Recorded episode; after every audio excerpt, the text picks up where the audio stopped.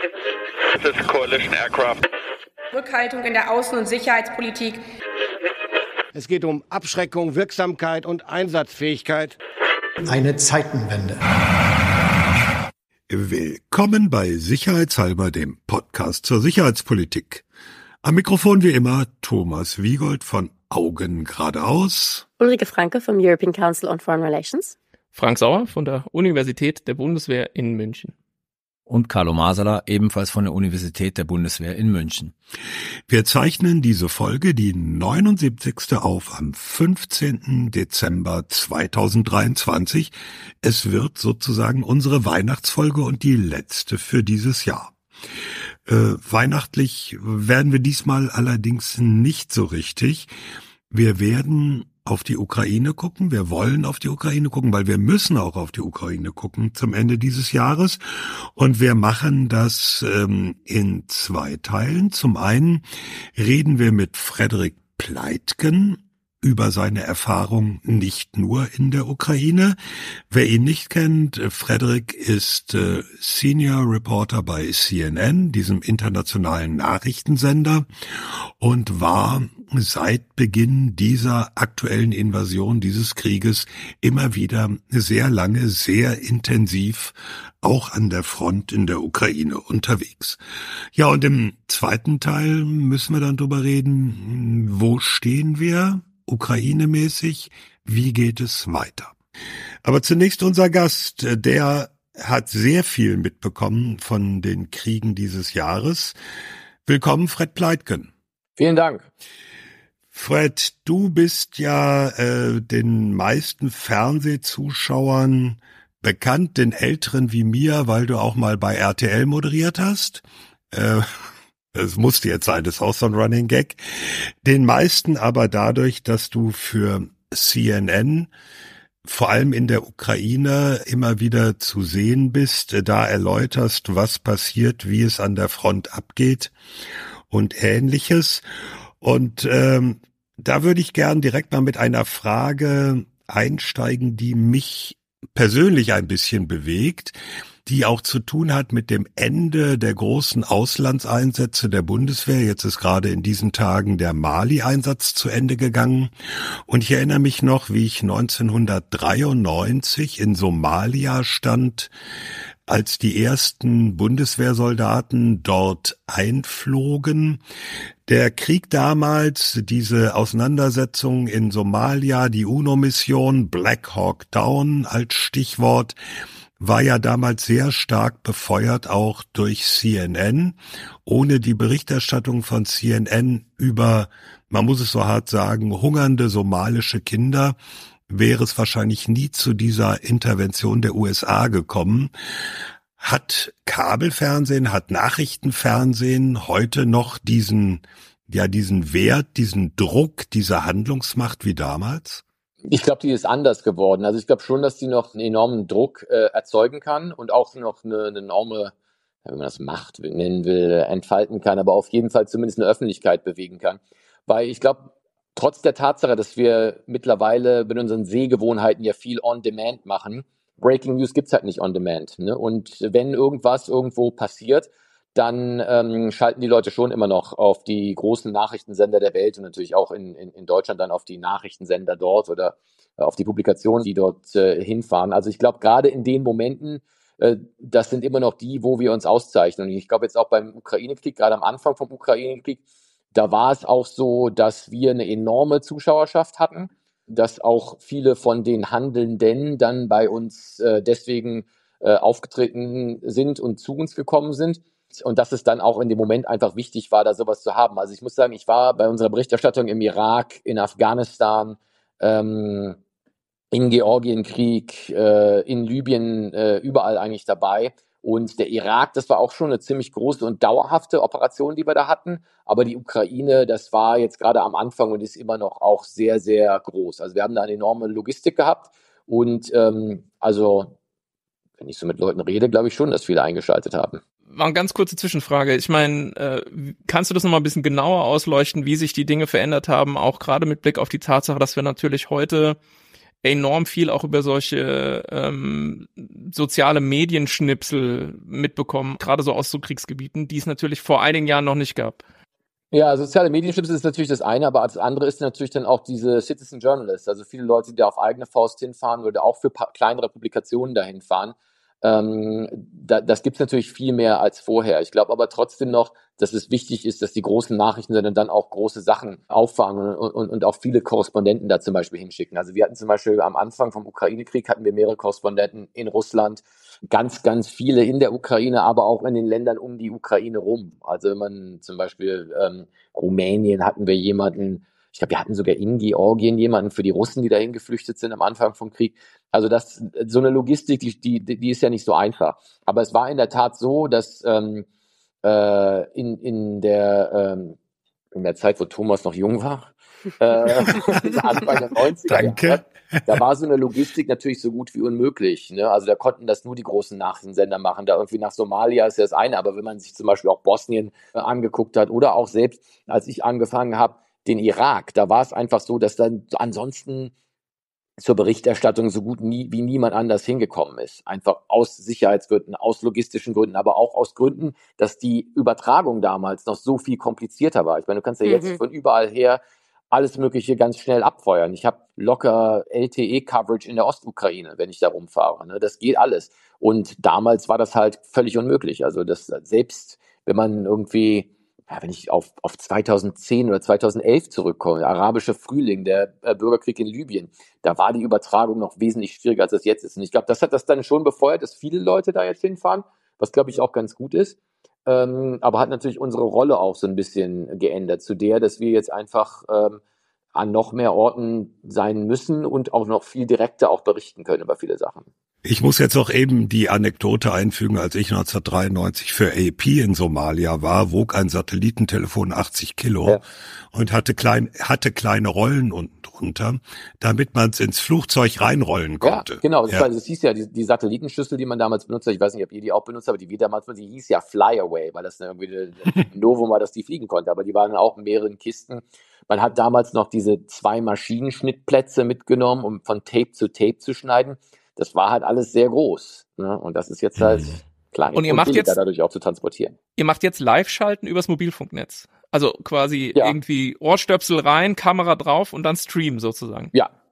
Ja, das geht. Und in der Ukraine macht man das natürlich nicht von überall her, ne, weil manchmal will man ja auch nicht unbedingt so telegrafieren, wo man gerade ist, Hm. zu den Leuten, die auf einen schießen könnten. Aber das ist kein technisches Problem meistens. Es gibt noch Orte, wo man kein Handynetz hat. Also wenn man jetzt zum Beispiel in, in Syrien unterwegs ist, da funktionieren unsere Handys nicht, ähm, weil die ein anderes Netz haben. Oder im Iran geht's, glaube ich, sogar. Aber auch in Teilen von der russisch kontrollierten Ukraine ist es dann auch schon schwieriger. Vielleicht noch eine Frage in diesem Themenbereich, bevor wir vielleicht zurückgehen können auf, warum du das überhaupt machst, wie du, wie du zu dem, der ganzen Thematik gekommen bist. Aber weil wir jetzt auch darüber gesprochen haben, es gibt ja, würde ich sagen, eine immer größere Skeptik und auch immer mehr Kritik an der Berichterstattung der klassischen Medien. Ich würde sagen, bei öffentlich-rechtlichen ist es noch schlimmer, aber eben auch bei den, den, den Kabelfernsehen und so weiter. Wir hatten ja jetzt diesen ganz absurden Fall, wo irgendwie äh, Trolle im Internet irgendwie behauptet hätten, Paul, Paul Ronsheimer sei nie in Gaza gewesen und alles Greenscreen und diesen ganzen Unsinn.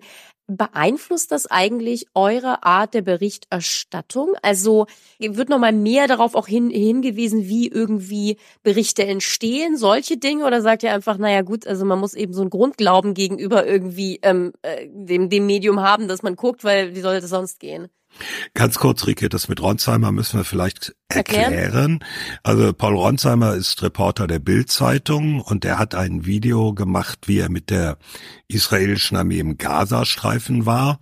Und da wurde ihm dann von entsprechender Seite vorgeworfen, er sei ja nie dort gewesen, sondern habe sich im Studio hingestellt und wurde eingeblendet in Aufnahmen aus dem Gazastreifen. Also eben alles gefaked, gefaked. Genau, alles- alles vor nur dem fake. Greenscreen. Ja, Genau. Also zunächst einmal, der Paul war in Gaza. das, das, das wissen wir, glaube ich, alle. Ich glaube, man muss bei diesen Sachen zwei Sachen unterscheiden. Es gibt natürlich immer mehr Skepsis auch gegenüber den äh, klassischen Medien, wie man sagt, oder Mass Media oder wie auch immer man das Ganze nennen will. Und natürlich muss man deswegen halt doppelt aufpassen, dass man nicht irgendwas auf, auf den Leim geht. Ähm, das Ganze wird, glaube ich, nochmal dadurch nicht schwieriger, aber man muss da schon ein bisschen mehr auch recherchieren, wenn man anfängt, äh, so ähm, Videos aus sozialen Medien zu verwenden. Also es gibt ja manche mhm. Orte, wo wir einfach nicht sind. Und da das Ganze zu verifizieren, da haben wir eine, eine sehr große Abteilung, die das macht, die auch versucht, da Geolocating zu machen. Mhm.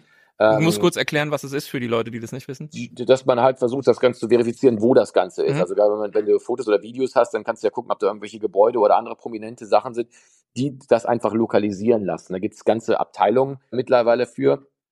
Das sind halt so die Sachen, dass natürlich jeder Fehler, das kommt auch wieder darauf an, in welchem Konflikt man gerade ist. Ich glaube, bei Israel-Gaza-Konflikt ist das ganz krass. Jeder Fehler wird einem natürlich dann gleich doppelt und dreifach ja. vorgeworfen.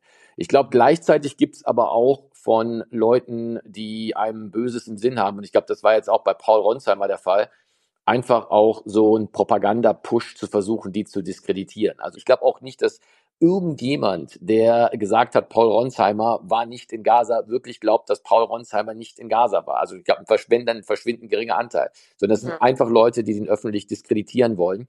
Und ich meine, ich weiß nicht, habt ihr euch, ich habe das mal angeguckt, diese Nummer, wo die das mit dem Greenscreen angeblich bewiesen haben. Ich meine, da würde ein Dreijähriger nicht drauf reinfallen. Ich glaube, die meisten Leute, ähm, die uns diskreditieren wollen, einfach das glauben wollen dass wir hm. einen vom Pferd erzählen. Hm. Ich glaube, dass, dass, dass viele Leute einfach sich die Sachen reinziehen, ob das jetzt auf Telegram oder irgendwo anders ist, die einfach ihre eigene Meinung verstärken. Hm. Der allergrößte Anteil. Es gibt sicherlich auch Leute, die sich davon beeinflussen lassen, aber es ist auch so, dass man enorm aufpassen muss ähm, und, und wirklich alles doppelt und dreifach verifizieren muss, weil du kannst immer davon ausgehen, wenn du irgendwas erzählst, irgendjemand war da und irgendjemand hat mit dem Handy das aufgenommen. Ja, das heißt, wenn du irgendwas erzählst, was nicht stimmt, dann wird das ganz, ganz schnell rauskommen. Das sieht man, glaube ich, jetzt auch. Wenn es darum geht, dass weiß ich, dass irgendwo im, im Gazastreifen irgendwas eingeschlagen ist oder wenn es darum geht, dass in der Ukraine irgendwo eine, eine, Bombe war, dann, dann geht das gleich los, dass da Videos reinkommen. Das geht super schnell und deswegen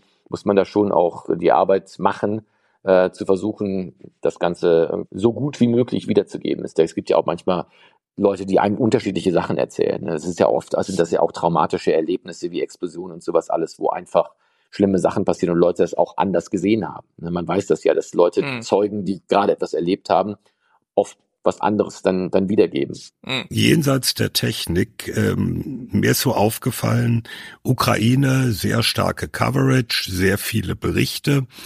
Als extremes Gegenbeispiel, wir haben einen Bürgerkrieg im Sudan, der immer noch andauert, der eigentlich auch immer schlimmer wird. Und eine Berichterstattung dazu, und das betrifft jetzt, glaube ich, alle westlichen Medien, haben wir nur gesehen, solange es noch darum ging, Europäer, Amerikaner, westliche Staatsbürger da rauszuholen. Nachdem diese Evakuierung weg war, war eigentlich das Nachrichteninteresse weg. Ist das eine korrekt also es freut mich, dass du das sagst, weil wir haben gerade eine sehr lange Doku über den Sudan gehabt. Ja, okay, eine Doku, aber keine laufende Berichterstattung. Mit, äh, mit unserer, wir haben eine Korrespondentin, die ist aus dem Sudan, Nema El-Bagir, die, die fährt da auch relativ regelmäßig hin. Aber ja klar, natürlich, im Sudan ist der, ist der Bürgerkrieg bei weitem nicht so beleuchtet, wie der jetzt in der Ukraine war. Oder wie, wie jetzt Israel-Gaza war. Das, das stimmt natürlich mhm. schon. Der geht natürlich schon auch sehr lange. Und ich glaube, dass der Bürgerkrieg im Sudan, der ist ja glaube ich, dieses Jahr oder letztes Jahr weiß, wo der, wo der richtig wieder aufgeflammt ist, aber das, das, das, das brodelt Jahr. ja schon, schon sehr, sehr lange. Ne? Und die Welle geht ja auch schon sehr lange. Das war ja zum Beispiel beim Nahostkonflikt genau das Gleiche. Ne? Der geht ja auch schon seit den 40er Jahren eigentlich so. Und es geht ja auch mal durch Phasen, wo dann weniger berichtet wird und dann, wo dann wieder so eine große äh, Explosion mhm. stattfindet. Ja, aber äh, die, die, äh, mein Eindruck ist schon, es ist nicht nur davon abhängig, was da passiert und wie in Anführungszeichen schlimm das gerade ist, sondern es hat auch sehr stark mit, mit politischer Debatte in ja, USA und Europa zu tun. Ja, wie sehr es uns aber auch betrifft, oder? Also, also ich meine, ist das eine echte. Ja, ich glaube, ja, ich glaube, das ist die eine Sache, wie sehr es uns betrifft. Ich meine, da ist es natürlich wieder so, ich meine, in Somalia ist ja eigentlich auch ein Land, wo, wo uns das nicht so stark betroffen hat wie, wie viele andere Orte, aber da sind ja trotzdem, ist ja auch viel berichtet worden. Ne? Ich glaube, Manchmal ist es einfach der Zeitpunkt, zu dem das auch passiert, wie viel öffentliches Interesse äh, man, man auch selbst bewegen kann. Ich glaube, dass Sudan einfach so eine Sache ist, wo das schon so lange geht. Und der Sudan, der Bürgerkrieg dort, da wird gekämpft, aber da wird bei, meines Erachtens bei weitem nicht so heftig gekämpft wie in der Ukraine. oder wie jetzt in, in Israel, Gaza. Bei der Ukraine muss man natürlich auch noch sagen, das ist natürlich auch ein Land, das politisch sehr wichtig ist. Das, das würde ich schon sagen.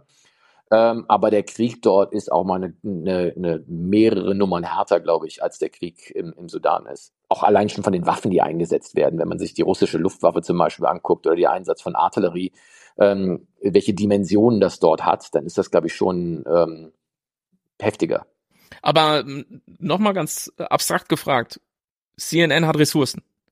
Und irgendwie müssen die allokiert werden. Das heißt, irgendwann muss es mal eine Redaktionssitzung geben oder so, wo Leute sagen, so jetzt gehen so und so viele Leute an den und den Ort. Wie sehen diese Diskussionen aus? Also warum? Ja, es gibt ja, es gibt ja dauernd irgendwelche Sachen. Also es ist, es ist, es ist so, dass es eine, ähm, es gibt eine, eine fortwährende Nachrichtenlage, wo man dann sagt, okay, ich will jetzt, was weiß ich, in den Sudan fahren, da habe ich das und das Interview. Das kann man planen. Und dann gibt's Breaking News, wo man entweder groß auffährt, also es gibt ja auch in unterschiedlichen Dimensionen. Also manchmal kommen die Nachrichten halt zu einem. Ne? Und in der Ukraine war das halt so, das hat sich ja aufgebaut, ne? Mhm. dass das da irgendwie kommen würde. Und wir haben dann auch logistisch da sehr viel in Bewegung gesetzt und, und das war eine längerfristige Planung, die da stattgefunden hat. Aber zum Beispiel jetzt bei dem Israel-Hamas-Krieg, äh, äh der jetzt gerade stattfindet, da, da ist das ja sehr überraschend gekommen für uns alle. Und da musste man dann natürlich dann entscheiden, wen schicke ich da jetzt hin, wie viele Leute schicke ich da jetzt hin. Und das ist dann eine sich fortwährend entwickelnde Lage. Ne? Also da versuchst du natürlich dann erstmal so schnell wie möglich das, was da passiert, irgendwie äh, abzudecken und darüber zu berichten und dann da sozusagen das aufzufüllen. Also dass du zum Beispiel anfängst und sagst, ich schicke jetzt zwei, drei Korrespondenten so schnell wie möglich nach Israel oder ins Grenzgebiet und dann kommst du an und sagst hier, Ägypten muss ich abdecken, da muss ich noch jemand nach Jordanien schicken, dann Doha, weil es da um die Gespräche geht, Vereinigte Arabische Emirate, wenn wir zum Beispiel über Hilfslieferungen reden, da ist ja dann, da spielen ja ganz viele Sachen dann eine Rolle. Und das entwickelt sich eigentlich auch immer weiter. Ne? Also es kann dann zum Beispiel sein, dass in Jordanien meinetwegen da nicht mehr so viel los ist und dass dann halt in Doha auf einmal diese Gespräche total wichtig werden, die dann aber wieder vorbei sind. Also da, da finden dauernd, wir machen das nicht so viel in Sitzungen, aber halt Gespräche statt, dass man da die Logistik anpasst. Und sagst du auch mal, nee, das ist mir zu heiß, gehe ich nicht hin? Also ist es im Prinzip so, dass man. Ich sag das, also das ist, das ist, das ist ja eine ganz andere Debatte. Ne? Also ich meine, ähm, ich habe noch nie gesagt, ist mir zu heiß, gehe ich nicht hin. ähm, aber es ist halt so. Es ist die Frage, gehst du hin und sagst, ich will in dieses Gebiet überhaupt nicht hinfahren, ja? Oder sagst du, ich bin meinetwegen in der Ukraine und ich würde dahin fahren, weil ich das für machbar halte, aber nicht dorthin, weil ich glaube, dass es dort zu gefährlich ist. Aber du bist dann trotzdem ja in dem Krieg drin. Ähm, das ist dann sozusagen eine, eine taktische Entscheidung, die, die man dann trifft. Aber das Entscheidende ist, dass man sich ausreichend und gut darüber informiert, wo man hinfährt und dann die Entscheidung trifft, ob man das macht oder nicht. Und wir haben natürlich dann einen ganzen Sicherheitsapparat, der dann auch mitentscheidet, das Ganze. Das wäre mal interessant, darüber mehr zu erfahren. Also wie funktioniert es überhaupt mit der Sicherheit? Äh, was wird da vorher ja. irgendwie ausgekundschaftet? Hat man Ansprechpartner vor Ort, solche Stringer-Leute, die sich auskennen, die einen mitnehmen? Ja, ja, also wie funktioniert das? Erklär das einfach mal für jemanden, der Du brauchst halt ein großes Netzwerk vor Ort. Du brauchst halt dann Mitarbeiter, die die äh, vor Ort dann sozusagen die Lage eruieren können, gerade wenn es dann auch um Sprachbarrieren geht. Also äh, jetzt, also ich kann Russisch, ich kann mich da ganz gut in der Ukraine auch verständigen, äh, aber im arabischen Raum sieht es natürlich schon anders aus. Und äh, da braucht man natürlich schon Leute, auch, auch teilweise, die schon lange bei uns arbeiten, die zum Beispiel auch rausfinden können, wenn du mit einer Armeeeinheit unterwegs sein sollst, ob die Leute, du hörst ja schon, ob die Leute legitim sind oder nicht, ne? ob das Leute sind, die einfach zu viel versprechen mhm. oder die sich ähm, hervortun wollen oder ob, das, ob die seriös sind. Ob das, was die erzählen, auch so klingt, als hätten die deine Sicherheit auch im Auge bei dem, bei dem Ganzen. Und wir haben dann auch noch ähm, Sicherheitsleute, das sind meistens Leute, die früher in der britischen oder der neuseeländischen oder der amerikanischen Armee war, also teilweise sind auch irgendwie so Spezialeinheiten. Wir haben teilweise welche, die in der Zentrale sitzen, teilweise auch welche, die mit einem mitfahren und dann hat man dann halt auch die, plant man, wie man vorgeht, um eine Sache durchzuführen. Also es ist dann ein Task, den man machen will. Du definierst halt, was will ich erreichen heute, ich meine, wegen Bericht machen, da und da, in dem Frontabschnitt. Wie kann ich das Ganze machen und kommst dann zu dem Schluss, es geht oder es geht nicht. Oder es geht so, aber vielleicht nicht ganz, dass man nicht, nicht, nicht ganz so weit vorstoßen kann, wie man möchte. Also da, da, da gibt es auch unterschiedliche Abstufungen von dem, was man dann macht. Und das muss man auch ständig anpassen. Du musst auch ständig gucken, was ist da in den letzten 24 Stunden passiert? Was ist in den letzten sechs Stunden passiert? Gab es da noch irgendeinen Beschuss in letzter Zeit? Ähm, wie gehe ich selbst vor? Kann ich da mit einem Fahrzeug, kann ich da mit einem eigenen Fahrzeug hin? Kann ich da mit zwei Fahrzeugen vielleicht sogar hin? Brauche ich ein gepanzertes Fahrzeug von denen? Muss ich vielleicht sogar einen Schützenpanzer von denen mitgehen? Was bedeutet das, wenn zum Beispiel irgendwas passiert? Kriege ich dann unsere Leute wieder raus?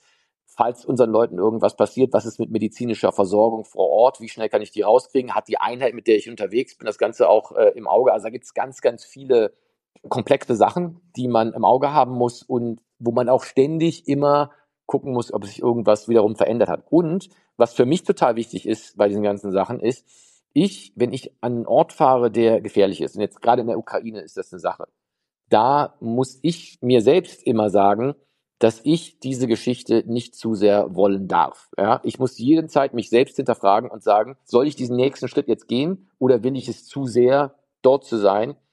und bringe deswegen vielleicht mein Team in Gefahr. Weil das ist natürlich das Letzte, was ich will, dass irgendwie Leute, mit denen ich unterwegs bin, irgendwas passiert. Ich habe die Tage mit einem zivilen Helfer gesprochen, der in Avdiivka war ähm, und der sagte, in deren Zeitraum, in dem er sich da aufgehalten hat, mehrere Wochen sind 21 zivile Helfer ums Leben gekommen. Unter anderem hat er, hat er gesagt, hat er so Dashcam Footage ge gesehen, Videoaufnahmen von einem Vorfall, wo ein Fahrzeug, wo zivile Helfer drin waren, die bringen Versorgungsgüter da nach Avdivka rein. Lebensmittel, weil da immer noch bis zu 1000 Menschen leben. Ja. Lebensmittel, Medikamente und so. Auch zum Teil holen sie Haustiere raus und solche Sachen.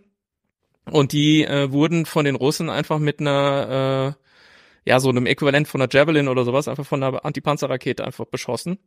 Ähm, will sagen, ich komme nur drauf, ja, und vielleicht um die Geschichte zu Ende zu erzählen. Zwei waren sofort tot, die waren zu viert in diesem Auto und zwei konnten sich schwer ja. verletzt retten. Und dann haben die natürlich ukrainische Kräfte gebunden, weil die die dann evakuiert haben und sozusagen äh, medizinische Versorgung zugeführt haben. Und will sagen, also die Sicherheitsthematik ist halt schon eine und vielleicht kannst du das noch ein bisschen kommentieren, weil ich nehme an, ihr seid da unterwegs mit Fahrzeugen, wo groß Press draufsteht und so aber da sollte man sich nicht drauf verlassen. Also, also wir verlassen uns garantiert nicht darauf, dass auf unseren Fahrzeugen Press draufsteht. Also ich will da nicht ja. sehr Details drauf gehen, aber ich glaube, auf deinem Fahrzeug groß Press draufschreiben in der Ostukraine ist eine ganz schlechte Idee, weil ich glaube, da kann es sein, dass die dann äh, extra darauf feuern. Also das ja, würde okay. ich, das würde ich nicht machen. Du musst immer gucken bei solchen Sachen, wie ist die Lage, was wird da beschossen, was in letzter Zeit beschossen worden. Es ist natürlich jetzt zur Zeit auch so, dass ähm, im Ukraine-Krieg viele zivile Fahrzeuge auch von den Militärs im Einsatz sind. Und das kann sein, dass die Russen einfach auf alles geschossen haben, was sich, was sich dort hat. bewegt hat. Ja. Ne? So. Du musst gucken, ob das, ob du an einem Ort bist, wo du vielleicht dich in einen normalen Verkehr, der sowieso stattfindet, einreihen kannst. Also dass du sozusagen nicht, nicht ein, ein Ziel bist, dass das auch noch heraussticht. Oder aber, ob du halt eine bessere Panzerung quasi brauchst. Entweder ein gepanzertes Fahrzeug oder aber ein gleichen Militärfahrzeug, weil das da halt so gefährlich ist. Und das sind halt, ich meine, die, die, die Helfer, die, die da jetzt noch Güter reinbringen, das ist natürlich echt krasse Arbeit, die die machen. Und da sind schon so viele ums Leben gekommen. Und die fahren da auch äh, unter, unter richtig krassen Umständen rein. Und da jetzt in Avdivka müsste man dann halt, halt gucken, ne? wie ist die Sicherheitslage, kann ich da vielleicht nur nachts reinfahren? Ähm, da gibt es so viele. Ja, ja, ja, die sind auch an, am helllichten Tage bei gutem Wetter gefahren und da sagte er auch, das ist Unsinn, ja. Ja, da ist ja auch die Drohnenproblematik natürlich auch. Ähm, und ähm, ich glaube aber, du kannst dir Panzerungen zulegen und was nicht alles. Das Wichtigste ist immer noch die gute Information zu haben. Das Wichtigste ist, dass du vorher dich so, so gut wie möglich informierst und dass du weißt, was für Waffen die schießen und was diese Waffen können. Also ob du da unter einem Artilleriefeuer geraten kannst, da weißt du ja auch, wie du dich dann verhalten sollst, ob da die mit ähm, FPV-Drohnen unterwegs sind, mhm. dass du darauf aufpassen musst, ob da Luftwaffe fliegt. Ich bin jetzt auch in, ähm, in Novosibirsk mal von der russischen Luftwaffe bombardiert worden. Das ist auch nicht gut. Das sind halt alles Sachen, wo du halt wissen musst, was auf dich zukommen könnte. Mhm. FPV-Drohne muss ich ganz kurz nur erklären für alle, die es nicht wissen. FPV steht für First Person View und das sind so kleine Quadcopter, äh, die man eben sozusagen so Einwegdrohnenmäßig einfach in irgendein Ziel reinrammt. Die haben einen Sprengsatz dabei und dann explodieren die. Das ist zurzeit ein und eben mit so einer Brille, die, die genau. direkt die sehen, man, die Sicht von der, der Operateur Drohne sieht, was die Drohne sieht, quasi genau. Ja. ja. Eine ne ganz grundsätzliche Frage: Ist Kriegsberichterstatter ein eigenes Metier? Und was ist der Unterschied zwischen Kriegsberichterstatter und sagen wir mal dem Korrespondent in der Ukraine? Oder würdest du sagen, ist es eigentlich gar nicht? Weil du sprachst jetzt ja eben auch davon zum Beispiel, man muss wissen, mit welchen Waffen auf einen gefeuert wird, solche Dinge. Na, es gibt, Ja. Ja. es gibt Spezialisten, glaube ich, die, äh, wir haben ja auch einen Defense Correspondent und ich glaube, die BBC hat das auch. Und es gibt ja sicherlich auch einen Verteidigungskorrespondent, glaube ich, hier im Hauptstadtstudio von der ARD. Man kann das sicherlich so zu einem eigenen Metier machen, aber ich glaube das nicht. Also bei uns ist es so, dass alle Leute. Du würdest dich nicht als Kriegsberichterstatter bezeichnen. Ich würde mich, ich bezeichne mich total ungern als Kriegsberichterstatter. ich finde, das ist, ja, nee, ich finde, das ist einengend, weil ich mache total gerne auch andere Sachen. Ne? Also ich, Mhm. ich habe nichts dagegen, auch mal einen Politikbericht zu machen oder irgendwas anderes. Also wir haben natürlich Leute, die viel Krieg und Krise machen, äh, aber wir haben eigentlich keinen, der das nur macht. Ne? Also ich meine, das ist nicht, das ist, ich, man kriegt ja auch eine Erfahrung dann in der Kriegsberichterstattung, aber das gehört einfach dazu. Das ist halt, äh, ich weiß nicht, wie man sagen würde, eine Berichterstattung mit anderen Mitteln, wenn man auf Clausewitz zurückgehen will, aber, aber ich finde, Kriegsberichterstatter ist zu einengend. Äh, Geht dein Arbeitgeber auch mal hin und sagt, Fred, ähm, sitz mal jetzt mal sechs Monate aus, mach mal andere Themen oder so, weil man vielleicht auch so eine Fürsorgepflicht hat? Nee, also wir, was ich, was ich sagen muss, was bei uns sehr gut ist, ist, wir arbeiten sehr eng zusammen mit äh, der McGill University in, in Kanada. Ähm, ein Typ, der ist Anthony Feinstein, der ist so die, die Koryphäe, was so Post-Traumatic Stress angeht und sowas alles. Und da sind unsere Leute sehr hinterher, dass man da irgendwie alle Hilfe kriegt, die man haben will, wenn man, wenn man irgendwas hat. Die sind, was die Sicherheit angeht, sehr gut, äh, um da auch die Mittel zur Verfügung zu stellen, dass man die Sicherheit so gestalten kann, wie man will. Und wenn ich irgendwas aussitzen äh, wollen würde, dann wäre das auch kein Ding. Und wenn ich jetzt sagen würde, ich fahre da gar nicht mehr hin, dann wäre das, ginge das auch. Ich wollte jetzt mal auf eine Reportage von dir kommen aus der Ukraine. Die fand ich deswegen interessant, weil da wurde gar nicht geschossen, aber ich fand es trotzdem unglaublich scary, nämlich als du in Tschernobyl unterwegs warst. Mhm. Da hast du ja, ne, es war ja ziemlich nah dran an diesem äh, Sarkophag, äh, an, an, an, an dem Strahlungsgebiet. Es gibt Gefahren, die man einschätzen, ahnen, sehen kann Mhm. von Drohnen bis Artilleriefeuer. Aber es gibt ja gerade jetzt Beispiel Ukraine, ähm, diese Geschichten, radioaktive Verseuchung, Tschernobyl, vielleicht auch Saporischja, noch nicht, aber man weiß ja nicht, was daraus wird. Ähm, wie geht man eigentlich mit sowas um? Das ist ja so eine total unsichtbare Gefahr. Ja, also in Tschernobyl war das so, dass ich will nicht sagen, dass ich da irgendwie Angst vor hatte, aber ich habe da schon Respekt vor, auch vor Strahlung gehabt. Das war aber, glaube ich, alles noch zu machen. Das ging, ich meine, was man fairerweise sagen muss, ist, dass Tschernobyl, da haben ja Leute gearbeitet. Bis vor kurzem. Ja. Und, und, und das war ja so, Klar. so ein Touristengebiet, dieses Pripyat, dieses Dorf dort. Ne? Also wenn man da einigermaßen okay mit umgeht, dann geht das Ganze. Wo ich riesige Bedenken hätte hinzufahren, wäre irgendwo, wo irgendeine richtig krasse Krankheit wie Ebola ausgebrochen ist. Hm. Weil ich weiß nicht, ob ich mir zutraue, da selbst irgendwie so einen Anzug anzuziehen, dass der auch wirklich dicht ist. Also da, das, das würde mir viel mehr Sorgen machen, als Tschernobyl das gemacht hat. Oder auch viele von diesen, von, von den Orten, wo gekämpft wird. Weil da, da, da gibt's irgendwie Sachen, wo ich echt sage, Gott, das ist echt übel. Also da, gab immer so einen Ebola-Ausbruch, da hatten wir auch eine Korrespondentin, die ist auch dahin gefahren, wo ich gesagt habe, wow, das weiß ich nicht, ob ich das machen würde. Ich glaube, Ebola ist nicht so infektiös. Ich, ich hoffe, ich setze mich jetzt nicht Oh. total in die Oh. Nesseln. Aber es ist Aber jetzt, ich glaube glaube, ich, das ist richtig ätzend, wenn du das kriegst. ich glaube ja, Ja. das ist wohl wahr. Ja. Es ist auch ziemlich infektiös. Ist es, relativ, okay, okay. aber Ja, ich ja, ja. es nicht. Also ich will nochmal eine andere Frage äh, fragen. Wir klopfen das ja jetzt sozusagen im Prinzip immer noch so auf einer relativ hohen Abstraktionsebene ab. Und ich glaube, Mhm. wir haben alle ein Interesse, mit dir auch nochmal ein bisschen tiefer reinzugehen in deine Erfahrungen konkret äh, in der Ukraine. Ja, weil wir auch noch über Ukraine sprechen wollen. Ähm, aber ich habe noch eine Frage vorher, bev bevor du dann vielleicht einfach mal so berichten kannst, wie deine aktuelle einfach Einschätzung der Lage ist, würde ich sagen. Ähm, was ist denn mit diesem Problem? Du hast es jetzt vorhin geschildert. Wenn man jetzt sich in eine besonders heikle Sicherheitslage begibt, muss man unter Umständen einfach in so einem Fahrzeug mit Panzerung, mit einem, mit einem Schützenpanzer vielleicht sogar einfach mitfahren, weil man sonst halt einfach es gar nicht heil äh, dahin schafft, wo man hin will und auch nicht wieder weg. Wenn du dann also in diesem Sinne eingebettet bist, bist du dann noch so unabhängig, wie du sein willst? Also was ist sozusagen mit diesem Problem, dass man instrumentalisiert wird? Ja, so also ich glaube, das, das, das, da gibt's glaube ich, unterschiedliche Stufen davon. Also ich glaube, man muss da erst sehr ehrlich sein, mit wem man unterwegs ist. Und in der Ukraine gibt's halt keinerlei Restriktionen oder irgend sowas. Aber ich glaube, das ist in Israel zum Beispiel anders, wenn man da irgendwie mit dem Militär unterwegs ist. Da gibt's eine Zensur, äh, der man sich da unterwerfen muss. Das die äh, Amerikaner hatten auch eine bei Embeds. Die Mhm. haben nie nach irgendwas gefragt, aber die haben sich das zumindest vorbehalten. Die Ukrainer machen das nicht. Da sind die Einheiten auch die sind auch viel lockerer organisiert. Da haben die Stäbe, haben da viel weniger Einfluss und nehmen da auch viel weniger Einfluss, als es zum Beispiel bei der US Army der Fall war. Und, und, und ich meine, das Land ist ja, das ist eine ganz andere Sphäre, was irgendwie so die versuchte Zensur angeht.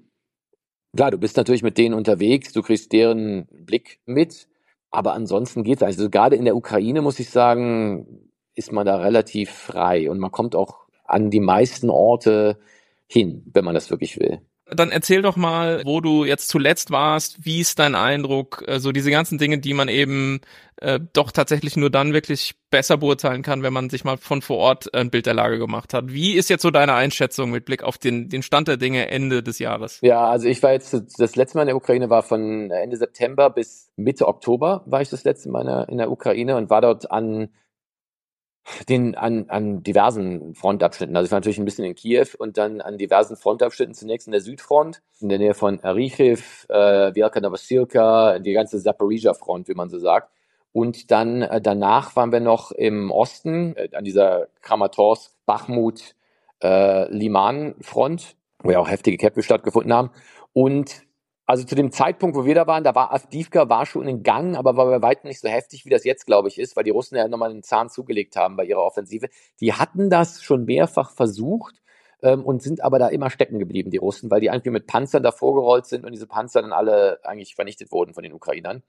Den Eindruck, den ich hatte, ist, dass an der Südfront es enorm schwer ist für die Ukrainer. Ich hatte auch ein Interview mit dem Hauptgeneral Tanavsky dort. Und ja, die haben halt gesagt, die versuchen da immer noch durchzustoßen, aber wegen diesen heftigen Minenfeldern, aber nicht nur deswegen. Die Russen haben da auch echt gute Verteidigungslinien aufgebaut, war das relativ schwierig für die. Ich glaube auch, dass die Truppen, die in, im Süden von der Ukraine sind, äh, gerade in diesem Zaporizhia-Frontabschnitt, dass diese Truppen bei weitem nicht so erfahren sind wie die, die im Osten sind. Ähm, die haben sehr viel an neuer, moderner Technik. Die haben viele Bradleys, die hatten zumindest eine Zeit lang auch relativ viele Leopard 2s, aber ich im Osten dann auch ein paar Leopard 2s gesehen habe. Aber dass die da großartig vorankommen, habe ich jetzt, habe ich jetzt nicht gesehen. Im Osten sah es anders aus. In Bachmut haben die Ukrainer enorm Druck gemacht. Da hatten sie eigentlich so gut wie gar keine westlichen Waffen. Ein paar Humvees vielleicht und ein paar M-Raps, aber nicht irgendwie großartig Bradleys und, und Leopard 2s, wobei die gesagt haben, dass gerade in der Region um Bachmut so ein Leopard 2, dass du den auch nicht so richtig entfalten kannst, wie du das zum Beispiel im Süden könntest, wenn man nicht diese Minenfelder da hätte, die einem im, im, im Weg stünden. Weil da einfach viele Flüsse sind, viele Hügel und da Panzervorstöße offenbar ein bisschen schwieriger sind. Ähm, aber die waren da extrem effektiv. Wir waren da bei einem Großangriff, bei einer Offensive von den Ukrainern dabei mit ein paar Dutzend gepanzerten Fahrzeugen, die äh, südlich von Bachmut vorgestoßen und das war schon ziemlich beeindruckend. Also sie haben dann irgendwie mit, mit Artillerie die eingedeckt, offenbar auch mit der Panzerhaubitze 2000, mit Extended Range Bomblets äh, haben die da gefeuert. Und so halt versucht, die Russen da zurückzudrängen. Und das hat, das hat, glaube ich, nicht ganz so, also die haben, die haben gesagt, sie hätten da schon äh, äh, was dazu gewonnen, äh, als wir da waren. Ich glaube nicht ganz so viel, wie sie gewollt hätten. Aber da sind die Typen einfach knallhart. Das sind oft Leute, die schon eigentlich schon seit 2014 im Krieg gegen die Russen sind ähm, und die auch ähm, von der ganzen, vom Können her, die auch enorm kreativ sind äh, an der Front und die auch viele Sachen, über die wir jetzt reden, also diesen Einsatz von Drohnen zum Beispiel, die, die, die das angefangen haben. Das hat ja eigentlich in Bachmut im großen Stil angefangen, dass die Drohnen umgebaut haben oder auch die äh, größere Drohnen sich dann selbst gebaut haben. Und das sind Typen, die sind wirklich hart. Wir waren halt noch ein bisschen nördlich davon mit der Leopard 2 Einheit.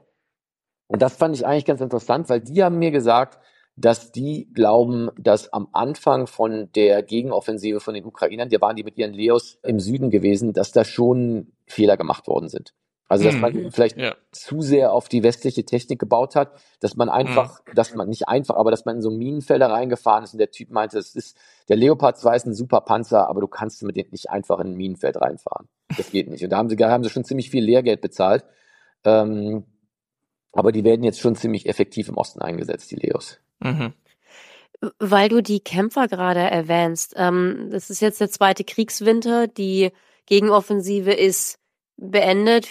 Einige würden sagen gescheitert oder aber zumindest nicht so erfolgreich, mhm. wie man es gehofft hätte. Wie hast denn du das erlebt, was die, die Moral, die Kamp den Kampfwillen, die Kampffähigkeit ähm, der Soldaten da vor Ort ähm, angeht. Hast du den Eindruck, so oder so, sie haben keine Wahl und es wird eben gekämpft? Oder, oder ja, wie hast du das wahrgenommen? Auch jetzt gerade im Vergleich, es ist ja mehrfach eben. Also ja, also bei diesen Typen Osten fand ich, war die sehr hoch, weil die natürlich auch Erfolge haben. Ne? Also die, die, die machen das schon auch äh, Bodengut und sie merken, dass die die Russen unter Druck setzen, dass die Russen dem eigentlich nicht so viel entgegensetzen können. Also wir waren bei einer Artillerieposition auch da in der Nähe von Bachmut und die haben gesagt, die schießen jetzt schon viel weniger, weil die eigentlich schon zu weit von den Russen entfernt sind und dann wieder eine neue Position sich suchen müssen, weil die Russen schon so weit zurückgedrängt haben. Im Süden war das schwieriger. Also im Süden waren die schon nicht so gut drauf. Ähm, mhm. Ich glaube, die hatten auch enorm Lehrgeld bezahlt. Hm, also hohe Verluste einfach. Relativ hohe Verluste auch, genau. Verletzten, ja. Und, äh, und das, das ist da auch extrem schwierig, da vorzustoßen, ne? weil das ist ja ein sehr flaches Land. Die ganzen Dörfer sind so klein, dass da gar, auch gar keine gehärteten Bauwerke oder so sind. Und es ist bei denen oft so, wenn die schaffen, die Russen rauszudrängen aus irgendeiner Stadt, dann hauen die Russen da einfach mit, mit längeren Distanzwaffen drauf. Du kannst dich dann nirgendwo unterstellen oder einen Unterschlupf finden und wirst dann einfach platt gemacht. Und ich glaube, die hatten schon ziemlich viele üble Sachen, auch so Offensiven durch Minenfelder und so erlebt. Ich habe keinen, mit keinem geredet, der gesagt hat, dass er nicht weiterkämpfen würde. Ähm, mhm. Aber schon mit Leuten, die auch teilweise ihre Kommandeure in Frage gestellt haben, was da teilweise am Anfang für Entscheidungen getroffen wurden im, im, im Süden bei der Gegenoffensive. Hm. Hast du auch Leute getroffen, die sagten so, ich bin jetzt zu lange hier, ich muss raus, da müssen andere ran? Äh, ich habe keinen getroffen, der es gesagt hat, aber ich habe ich hab in, in Kiew Leute getroffen, die Familienmitglieder schon total lange da waren, die gesagt haben, es werden jetzt schon mhm. ein paar andere ran, rangehen. Ja, ich glaube, dass die meisten Leute, die an der Front sind, das weitermachen. Ich glaube, die, die, die leben das dann, die, die haben dann irgendwie Heimaturlaub, aber ich, ich habe keinen getroffen, der gesagt hat, ich, ich kann das nicht mehr, ich mache das nicht mehr. Nee, habe ich nicht. Hm. Das macht uns jetzt gerade die letzte Antwort vielleicht ist verblüffend eigentlich, weil man ja erwarten würde, dass Leute sagen, ich habe genug von diesem Krieg, ich bin äh, lang genug jetzt hier. Die meisten von denen wissen, dass sie eigentlich nicht aufhören können. Die halten eine Stellung, die hast auch teilweise richtig heftige Gegenangriffe von den Russen und ich glaube, da will dann auch keiner die Typen, die mit denen kämpfen, verlassen. Ne? Das ist ja auch so eine mhm. Sache. Man ist ja dann auch in so einer Gemeinschaft drin. Wie gesagt, also ich meine, ich, ich, äh, ich, es gibt da sicherlich auch Leute, die da weg wollen. Also ich habe ich, ich habe keinen, ich habe keinen getroffen, der jemand gesagt hat, dass er unbedingt da weg will. Aber es gibt natürlich Leute, die, die sagen, dass es schon hart ist für die auch, ne? Und, und die auch, wo man merkt, dass die auch enorm gezeichnet sind von dem Ganzen schon. Und das auch schon sehr hm. lange mitmachen. Daran anschließend äh, aus der Ausbildung in Deutschland äh, von Ukrainern hört man, dass sich da so ein bisschen was verschoben hat, dass zunehmend äh, halt nicht mehr die Kriegserfahrenen da sind, sondern zunehmend ja junge Leute oder jüngere Leute, die jetzt quasi nachrücken müssen angesichts der der Todesraten, der Gefallenen, der Verwundeten. Wie, wie hast du da also Erlebnisse von von Einheiten, ja. die einfach ja mit mit mit Leuten ohne Erfahrung äh, aufgefüllt werden mussten? Ich glaube, dass das einer der Hauptgründe ist, warum die Gegenoffensive nicht so erfolgreich war, wie die Ukrainer das gerne gehabt hätten. Also ich glaube, was passiert ist, gerade bei vielen von diesen Einheiten, die den Leopard 2 bekommen haben, aber auch die die Bradleys bekommen haben, ist, dass die Ukrainer die Entscheidung getroffen haben, dass die besten Leute, die sie haben, die jetzt zurzeit in Panzereinheiten sind, dort auch bleiben müssen und weiterkämpfen müssen. Also die Typen, die in Bachmut mit dem T64 oder mit dem T72 dort unterwegs waren, die auch dieses Ding in- und auswendig kennen, jede Schraube kennen und genau wissen, wie man das Ding auch als Waffe einsetzt, das sind die Typen, die größtenteils nicht in die Ausbildung gegangen sind, um, äh, um mhm. den Leopard 2 zu lernen, Bradley äh, zu lernen. Also was, ich war auch mal bei so einem Ausbildungstag dabei und da waren halt auch, auch da war einer, hatte, glaube ich, Erfahrung mit Panzern die meisten waren mal in der Armee gewesen und andere waren gar nicht in der Armee gewesen. Und das heißt, dass viele von diesen Leuten, die haben halt keine Kampferfahrung, die lernen dann ein relativ komplexes System, wie zum Beispiel ein Panzer oder ein Schützenpanzer. Und ich meine, wir wissen, wir kennen das ja alle von uns. Ne? Als wir einen Führerschein gemacht haben, da konnte man noch lange kein Auto fahren. Und du musst das Ding dann halt irgendwie bewegen lernen, fahren lernen. Du musst lernen, das Ding als Waffe einzusetzen. Du musst lernen, das Ding weiter zu bedienen, effektiv zu bedienen, wenn die anderen Typen zurückschießen. Und du musst lernen, das zu machen im Verbund mit anderen Waffensystemen. Also, dass du dann wie wenn du einen Artillerieeinsatz hast oder irgend sowas. Und dann ist das Gleiche natürlich auch noch angepasst an einen Kriegsschauplatz, der anders ist als, als alle Übungen, die jemals in der NATO gemacht wurden. Es hat nie mhm. irgendjemand die Leute darauf vorbereitet, dass da so mhm. massive Minenfelder sind. Und ich glaube, das ist einfach. Keine Luftunterstützung. Ja, das ist einfach auch so, wenn, wenn du Leute hast, die einfach nicht so abgehärtet sind oder nicht so kriegserfahren sind, dann kann man denen auch die modernste Technik geben. Ähm, die müssen dann erstmal so langsamer reingeführt werden, glaube ich, in, in das Ganze. Die, haben, die sind mhm. schon besser geworden, glaube ich, mit diesen Sachen, aber ich glaube schon, dass die mangelnde Erfahrung eine große Rolle gespielt hat. Also auch was so, was so einfach so Kampf mit einem Panzer angeht oder Kampf mit einer Haubitze angeht, ne? wie, wie das Ganze passiert, wie schnell man dort arbeiten muss, wie man als Team eingespielt sein muss. Das ist, glaube ich, schon enorm wichtig. Und ich meine, jeder von uns, der schon mal unter Beschuss war, der weiß, dass die ersten paar Male, wenn du unter Beschutz von schweren Waffen gerätst, dann werden deine Knie total weich, dann werden Handgriffe, die du sonst locker machst, gar nicht mehr so locker dann bist du natürlich auch, auch nervös und, und deswegen passieren auch zum Beispiel so viele Autounfälle, wenn Leute unter Beschuss sind, dass viele Leute vielleicht gar nicht getroffen werden, sondern gegen einen Baum fahren oder irgend sowas, weil du einfach in einer Stresssituation bist. Beim dritten oder vierten Mal bist du nicht mehr in der gleichen Stresssituation. Wenn du dann auch mehr Vertrauen in dein Gerät kriegst, dass du nicht stirbst, wenn deine Granate neben dir landet, dann ist das schon auch eine ganz andere Sache. Wir hatten eine Sache, wo wir mit einer Drohneneinheit unterwegs waren. Es waren ganz nah an der Front, vielleicht einen Kilometer, anderthalb Kilometer von der Front, ein Klischivka südlich von, von Bachmut. Oder sind wir auch unter Beschuss geraten. Wir waren im Hambi. Und wir sind da natürlich am Boden gegangen und der Typ, der die Drohne bedient, der hat einfach weitergemacht, weil er gesagt hat, das Ding beschützt mich, du kriegst einen direkten Treffer, was ja sehr selten passiert. Ähm, und die haben dann weitergemacht. Ne? Also das alleine ist schon super viel wert auf dem Schlachtfeld. Ne? Weil wenn du, wenn du, wenn man, es gibt ja jetzt total wenige Gefechte, wo es Panzer gegen Panzer geht, aber das gewinnt meistens der Typ, der den Stare-Down gewinnt. Der, der, der ist dann der, derjenige, der dann überlebt. Es ist interessant, es deckt sich auch mit den ganzen Berichten, die zum Beispiel so Michael Kaufmann, Franz Stefan Gardi und so liefern, die ja in regelmäßigen Abständen auch in die Ukraine fahren und versuchen sich von Ort zum Bild, ein Bild zu machen, dass ein Teil, ich glaube, das ist natürlich nochmal eine extra Analyse für sich, aber ein Teil auch ähm, des Grundes, warum diese Gegenoffensive weitestgehend gescheitert ist, ist, ähm, dass man eben da im Süden noch nicht diese Kohäsion hatte in, in den Einheiten und dass sie auch nicht das konnten, was sie hätten können, können müssen, um da irgendwie weiter durchzukommen. Und selbst, also wenn, wenn sie viel besser gewesen wären äh, mit ihren eigenen Fähigkeiten und das Gerät noch, was für sie neu war, besser beherrscht hätten, wäre es wahrscheinlich immer noch eine fast nicht quasi zu bewältigende Aufgabe gewesen, weil in so einem Minenfeld wäre auch keine, da wäre keine NATO-Armee einfach ja. so durchgekommen. Ja, und dann ist dann noch die andere Sache, dass die auch äh, nicht äh, keine Luftunterstützung hatten, ne? Weil ich meine, genau, das meinte die Art ich ja. von der also, NATO zu kämpfen, die ist ja, die, die baut ja enorm auf Luftunterstützung.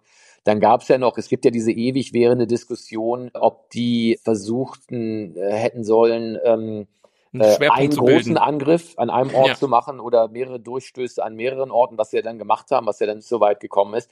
Da habe ich auch mit dem General drüber geredet, mit dem Tanafsky drüber geredet und der meinte, es ist nicht so, dass wir nur diese eine Sache probiert haben, sondern die passen auch die ganze Zeit immer ihre Taktiken, ihre Strategien an, versuchen neue Sachen.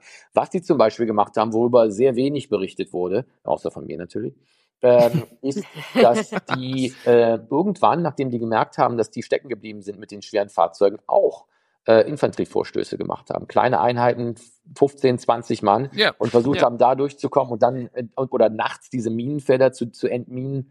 Ja. Ähm, irgendwann haben beide Seiten, glaube ich, aufgehört, irgendwie großflächig auf, auf so Panzervorstöße zu setzen, weil die gemerkt haben, dass die Dinge alle abgeschossen werden. Ähm, ich glaube trotzdem noch, also der Leo, da weiß ich, dass der nachts sehr viel im Einsatz ist, weil der auch von der Nachtsicht her wesentlich besser ist als alles, was die Russen haben. Ähm, aber dass die, dass die da große, großflächige Panzervorstöße machen, das ist, äh, ist, ist schon lange nicht mehr. Also vieles ist jetzt dieses Small Unit Warfare, mhm. ähm, dass die dann da reingehen, versuchen eine Stellung oder zwei zu erobern und dann irgendwann versuchen nachzurücken, gerade im Gelände im Süden. Ähm, und das ist natürlich auch enorm kräftezehrend. Ne? Wenn du das in der Offensiven machst, dann ist das super schwer. Ja, letzte Frage, letzte Frage vor dem Timeout. Wie ist denn so der Blick auf Deutschland oder auch Europa und die Unterstützung, die der Ukraine ähm, geliefert wird? Also ich glaube, der hat sich enorm gewandelt. Also am Anfang, als, äh, als es dann um die 5000 Helme geht, da war das nicht so doll. Aber ich glaube schon, dass die mittlerweile auch sehen, dass Deutschland eigentlich jetzt hinter den USA der wichtigste Geber von Waffen geworden ist. Das, mhm. das wissen die schon auch. Und wenn man sich anguckt, also die Typen, was so, ich habe viel mit, mit so Typen mit Haubitzen auch geredet. Deren Lieblingsding war immer die Crab aus Polen, aber die haben schon die Panzerhaubitze 2000, das ist natürlich schon auch ein Vieh. Und das finden natürlich auch super. Den Leo finden die enorm wichtig. Also da ist schon, ist schon sehr viel passiert. Und es hat keiner mal gesagt, das reicht uns nicht und so habt ihr nicht noch mehr davon oder warum gebt ihr uns kein Taurus oder solche Sachen, dass man so Gespräche mal geführt hat? Also der Taurus, der Taurus ist, glaube ich, mehr so eine Diskussion so äh, auf, auf, auf politischer Ebene oder, oder auf äh, äh Medienebene vielleicht im öffentlichen Raum. Ich glaube, ähm, das, was die da wirklich brauchen, wo die von zu wenig haben, was die aber wieder sagen, ist diese, die, ist die einfache Munition, ist Artilleriemunition, mhm. ähm, äh, Heimatmunition. Panzermunition, ja, Panzermunition geht's, aber von Panzern feuert man wenig, aber man feuert so viel Artilleriezeug aus. Also ich habe das bei, bei, dieser Offensive gesehen, das knallt die ganze Zeit aus allen Rohren. Ne? Und da hat man ganz, ganz schnell mal tausende Schuss verfeuert. Mhm. Und da, da kommen die einfach nicht hinterher. Also es ist, da ist so eine Sache, wo die wirklich sagen, ja, die müssen da wirklich schon rationieren und, und, und gucken, dass sie irgendwie klarkommen. Mhm. Lass uns zum Abschluss noch mal einen Blick nach vorne machen. Ähm, es gibt ja in den USA, auch in Europa äh, zunehmend so ein bisschen Stimmungswandel nach dem Motto, die haben ja eigentlich keine Chance. Also diese Gewissheit, wenn wir die Ukraine unterstützen, dann können sie reell was reißen, die bröckelt. Ist das was, was sich mit deinen Erfahrungen aus der Ukraine deckt oder ist das einfach eine total entkoppelte Debatte? Also ich bin der Meinung, dass wenn die Ukraine die Waffen kriegt, die, äh, die anberaumt sind, also wenn man von der F-16 spricht, dass die Ukraine gewinnen wird. Das ist völlig klar. Ich glaube, dass jede Einheit von den Ukrainern besser ist als die meisten Einheiten von den Russen. Also ich habe das auch, was ich auch selbst im Süden, was ich so gesehen habe, da, da waren auch, wir waren einmal in einer Situation, da war äh, ein Typ, den die Ukrainer gefangen genommen haben, den die befragt haben. Das war einer, der kam aus dem Knast, der sah auch miserabel aus und der hat auch erzählt, der wusste eigentlich überhaupt gar nicht, warum er überhaupt da ist. Ja, und das ist, ist natürlich dann, dann so eine Sache, wo man merkt, das sind schon echt teilweise kaputte Typen auf der Seite von den Russen. Da sind auch sehr viele sehr gute Typen, muss man sagen. Und die Ukrainer sagen selbst, man darf die niemals unterschätzen, dass die, die Verteidigungslinien, die sich im Süden aufgebaut haben, der Knaller waren, äh, sind auch. Aber ich glaube schon, dass die Ukraine, ähm, wenn die, wenn die weiter die Unterstützung kriegen, dann zumindest das, was sie jetzt haben, halten können werden und dann eher noch was dazu gewinnen würden. Hm. Das war sozusagen ein Schlusswort. Und eine fantastische Überleitung dann in unsere Diskussion zur Ukraine, denn ähm, das ist eine, eine To be discussed. Eine so positive Sicht, wie ich, wie ich nicht so häufig höre. Ja, in der Tat, ja. Ganz herzlichen Dank, Fred. Danke dir. Dankeschön. Wir haben es gerade von Fred gehört. Äh, er ist sehr optimistisch, was die Chancen der Ukraine angeht. Das ist eine, glaube ich, nicht im Westen ganz so verbreitete Haltung. Wie sehen wir das? Mhm. Gewinnt die Ukraine? Nee, das stimmt. Also aktuell ist es schon eher so, dass ähm, so ist zumindest meine Lesart so äh, der allgemeinen Situation in den Medien und politisch doch schon eher ähm, sehr viel Sorge umgeht mit Blick darauf, wie es weitergehen soll. Aber das Dilemma an der ganzen Sache ist, dass ja unverändert zwei Dinge gelten. Einmal, wir haben das gehört, gestern war ja diese große Pressekonferenz von Wladimir Putin. Die Ziele Russlands mit Blick auf die Ukraine haben sich nicht verändert. Also es geht weiterhin um Demilitarisierung, De, wie es immer so heißt, Nazifizierung und die Neutralisierung der Ukraine für Russland. Ähm, und zugleich ist es so, dass die Ukraine eben nicht bereit ist, sich dem zu fügen. Zelenskis Frau hat es ähm, sehr auf den Punkt gebracht in einem Interview die Tage, wo sie sagte, wenn wir müde werden, sind wir tot. Und wenn mhm. der Westen eben müde wird, dann gebt ihr uns dem Tode preis. Und ähm, ja, also die Vermutung, die sich daran anschließt, und ich finde, das hat sich ja auch in den Äußerungen jetzt von Fred eigentlich ganz gut wiedergespiegelt, ist, dass selbst wenn man jetzt weniger unterstützen würde, und darüber wäre dann jetzt auch zu reden noch in diesem zweiten Teil, die Ukraine würde weiterkämpfen, ähm, würde zur Not anders kämpfen, würde den Frontverlauf ändern, irgendwie den Kampf sozusagen anders suchen.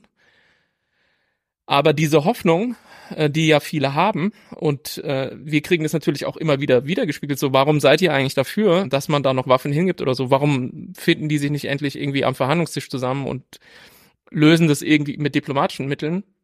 Diese Hoffnung kann ich verstehen und ich teile die natürlich auch. Es muss natürlich irgendwann verhandelt werden, aber noch ist eben dieser Punkt nicht gekommen, sondern noch ist im Grunde die Verhandlung diejenige, die da auf dem Schlachtfeld äh, stattfindet. Und ähm, ja, da kann man sich jetzt halt überlegen, darüber wollen wir ja auch reden, wie es weitergeht und welchen Einfluss wir im gewissen Sinne schon auch noch da haben. Und mit wir meine ich eben die Unterstützungsstaaten, äh, die finanzielle Hilfe, Waffen und wirtschaftliche Hilfe in die Ukraine geben. Das sind ja nicht nur EU- und NATO-Staaten, sondern auch viele andere Staaten der Welt, Australien, Japan, Südkorea und so weiter. Süd Südkorea wichtig, ne? Die produzieren vor allen Dingen wahnsinnig viel von der, ähm, gerade der Munition und anderen Kriegsgerät, was in der Ukraine genutzt wird. Artilleriemunition aus Südkorea, ja. Also das ist nicht unbedingt, dass Südkorea das dann als Geberland gibt, ne? Wenn man sich die Rankings anguckt, welches die großen Niederländer sind, da kommt Südkorea eigentlich überhaupt nicht irgendwie in den Top 10 oder sowas vor, aber wahnsinnig viel von dem Equipment, was andere Länder geben, haben sie in Südkorea gekauft. Also ja. das ist echt, ähm, mir war das in dem Ausmaß gar nicht bewusst, aber Südkorea ist aktuell eigentlich so ein bisschen die Waffenschmiede oder Munitionsschmiede ähm, der, ähm, der Ukraine und eben des Westens. Vielleicht drei Punkte würde ich gerne machen. Also ähm, das Erste, was glaube ich inzwischen sehr klar ist, ist, dass diese Gegenoffensive also entweder ist es gescheitert oder sie war auf jeden Fall nicht so erfolgreich, wie die Ukrainer und wie der Westen sich das erhofft hatte und ist jetzt eigentlich weitestgehend vorbei. Wir gehen ja jetzt oder wir sind jetzt sowieso im, im Winter. Das andere ist, was wir meines Erachtens sehen, ist zunehmend ein tja, Wettbewerb zwischen auf der einen Seite der russischen Kriegswirtschaft und die Russland hat sich eben umgestellt auf Kriegswirtschaftsproduktion, was, äh, was ähm, die industrielle Produktion von militärischem Gerät angeht, und einer nicht wirklich Kriegswirtschaft auf der westlichen Seite. Und die Frage ist eben, reicht das? Weil der Westen ist natürlich größer und wirtschaftlich stärker, hat aber eben seine Produktionen etc. bei Weitem nicht so hochgefahren wie Russland. Wir produzieren mehr, auch gerade die EU hat er ja jetzt auch Geld ähm, für gegeben. Aber die Frage ist, wie das dann nächstes Jahr aussieht. Und bevor ich zu meinem dritten Punkt komme, will Frank was zur Kriegswirtschaft einschmeißen. Ja, 30 Prozent des Haushalts gibt Russland für Verteidigung aus. Das sind sieben Prozent des BIP. Jesus. Ja. Okay, also ja. Das ist eben, ne, das ist eben Kriegswirtschaft. Und da sieht man eben, ähm, dass eben auch ein wirtschaftlich schwächeres Land, also Russland ist natürlich wirtschaftlich schwächer als die EU und die USA zusammen, viel mehr leisten kann als eben diese Länder, wenn sie das, wenn sie das nicht, nicht tun. Aber vielleicht können wir da gleich nochmal drauf kommen. Und letzte Beobachtung, ich glaube, was wir eben aktuell sehen, ist dieser Abnutzungskrieg und meine größte Sorge ist, was die Abnutzung angeht, und jetzt wird's ganz zynisch, ähm, es geht weniger darum, das ganze Equipment, was, was zerstört wird, ne? das ist eine industrielle Produktionsfrage, und da dreht man schon an manchen ähm, Schrauben und da kann man auch noch an Schrauben drehen. Aber das ukrainische Personal. Also Abnutzungskrieg bedeutet eben vor allen Dingen auch wahnsinnig viele verwundete und getötete Soldaten. Und Russland kann sich das länger leisten und ist bereit, sich das länger zu leisten. Und die Ukraine kann es sogar nicht mehr. Wobei man in der jetzigen Situation darauf hinweisen muss, also grundsätzlich gebe ich dir recht. Ja, die Schwachstellen der Ukraine sind sozusagen Munition und Menschen im Vergleich zur hm. russischen Föderation. Aber in der jetzigen Situation muss man ganz einfach sagen, weil die Ukraine sich eigentlich vor allen Dingen im Osten am Verteidigen ist, ist die Relation zwischen äh, gefallenen ukrainischen und russischen Soldaten ungleich größer auf der russischen Seite. Mhm.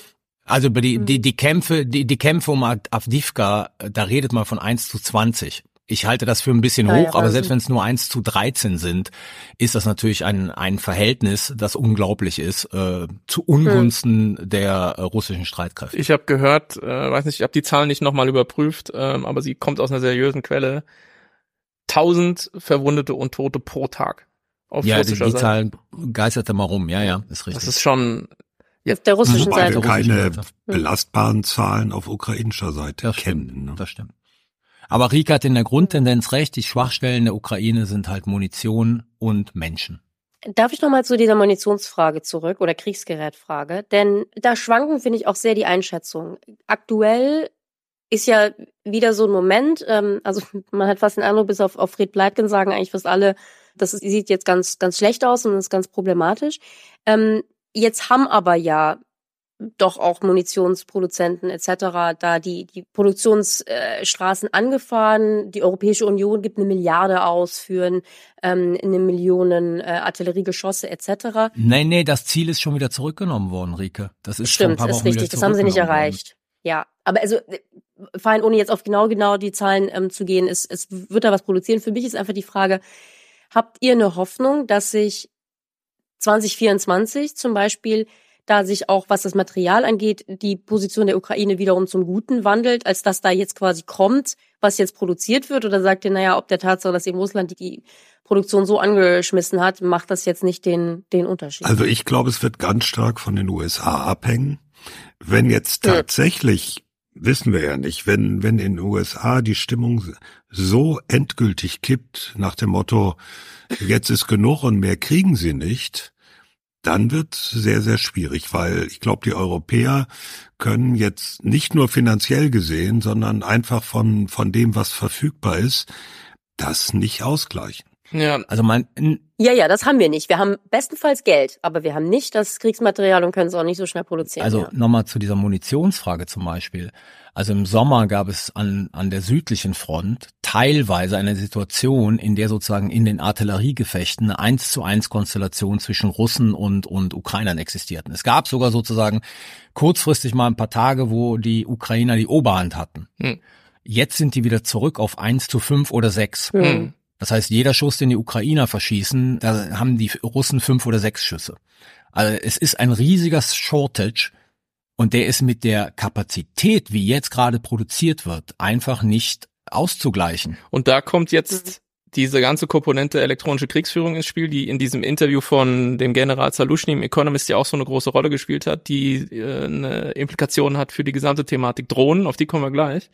Aber es war ja auch eine ganze Weile so, dass wir zum Beispiel aus dem Westen der Ukraine ähm, ebenso präzisionsgelenkte Artilleriemunition wie Excalibur oder sowas gegeben haben und die Logik dahinter war, und das war ja eigentlich immer auch der Ansatz auf, auf Unterstützerseite der Ukraine, diese Quantität, die auf russischer Seite existiert, die eine Qualität für sich ist, gleichen wir dadurch aus, dass wir eben qualitativ hochwertigeres Material dahin geben. Und zwar sowohl ähm, Schützenpanzer, Kampfpanzer etc., aber eben auch Munition. Und da war die Logik eben, Russland schießt zehnmal mit der Artillerie irgendwo ins Feld, ja.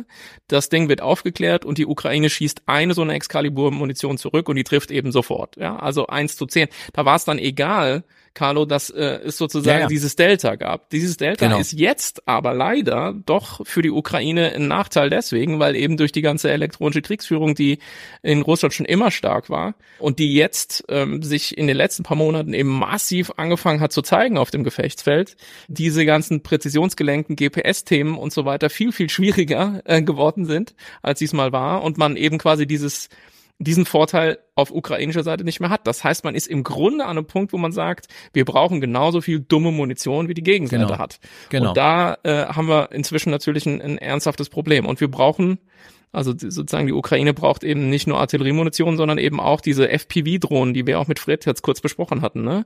die inzwischen auch eine große Rolle spielen.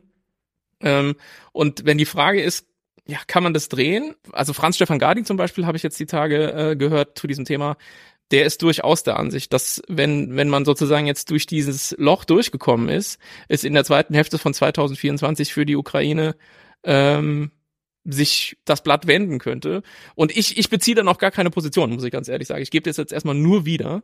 Und Fred haben wir eben auch gehört, der sagt, er ist also sehr optimistisch. Wenn die Ukraine hätte, was sie braucht, könnte sie de deutlich mehr äh, leisten. Aber Bevor du reinkommst, Carlo, Franz Stefan Gardi, Freund dieses Podcasts, war auch mal eingeladen, ist ein unabhängiger Militäranalyst, ähm, Experte, der auch regelmäßig in die Ukraine fährt und im deutschsprachigen Raum mit am allermeisten Ahnung hat.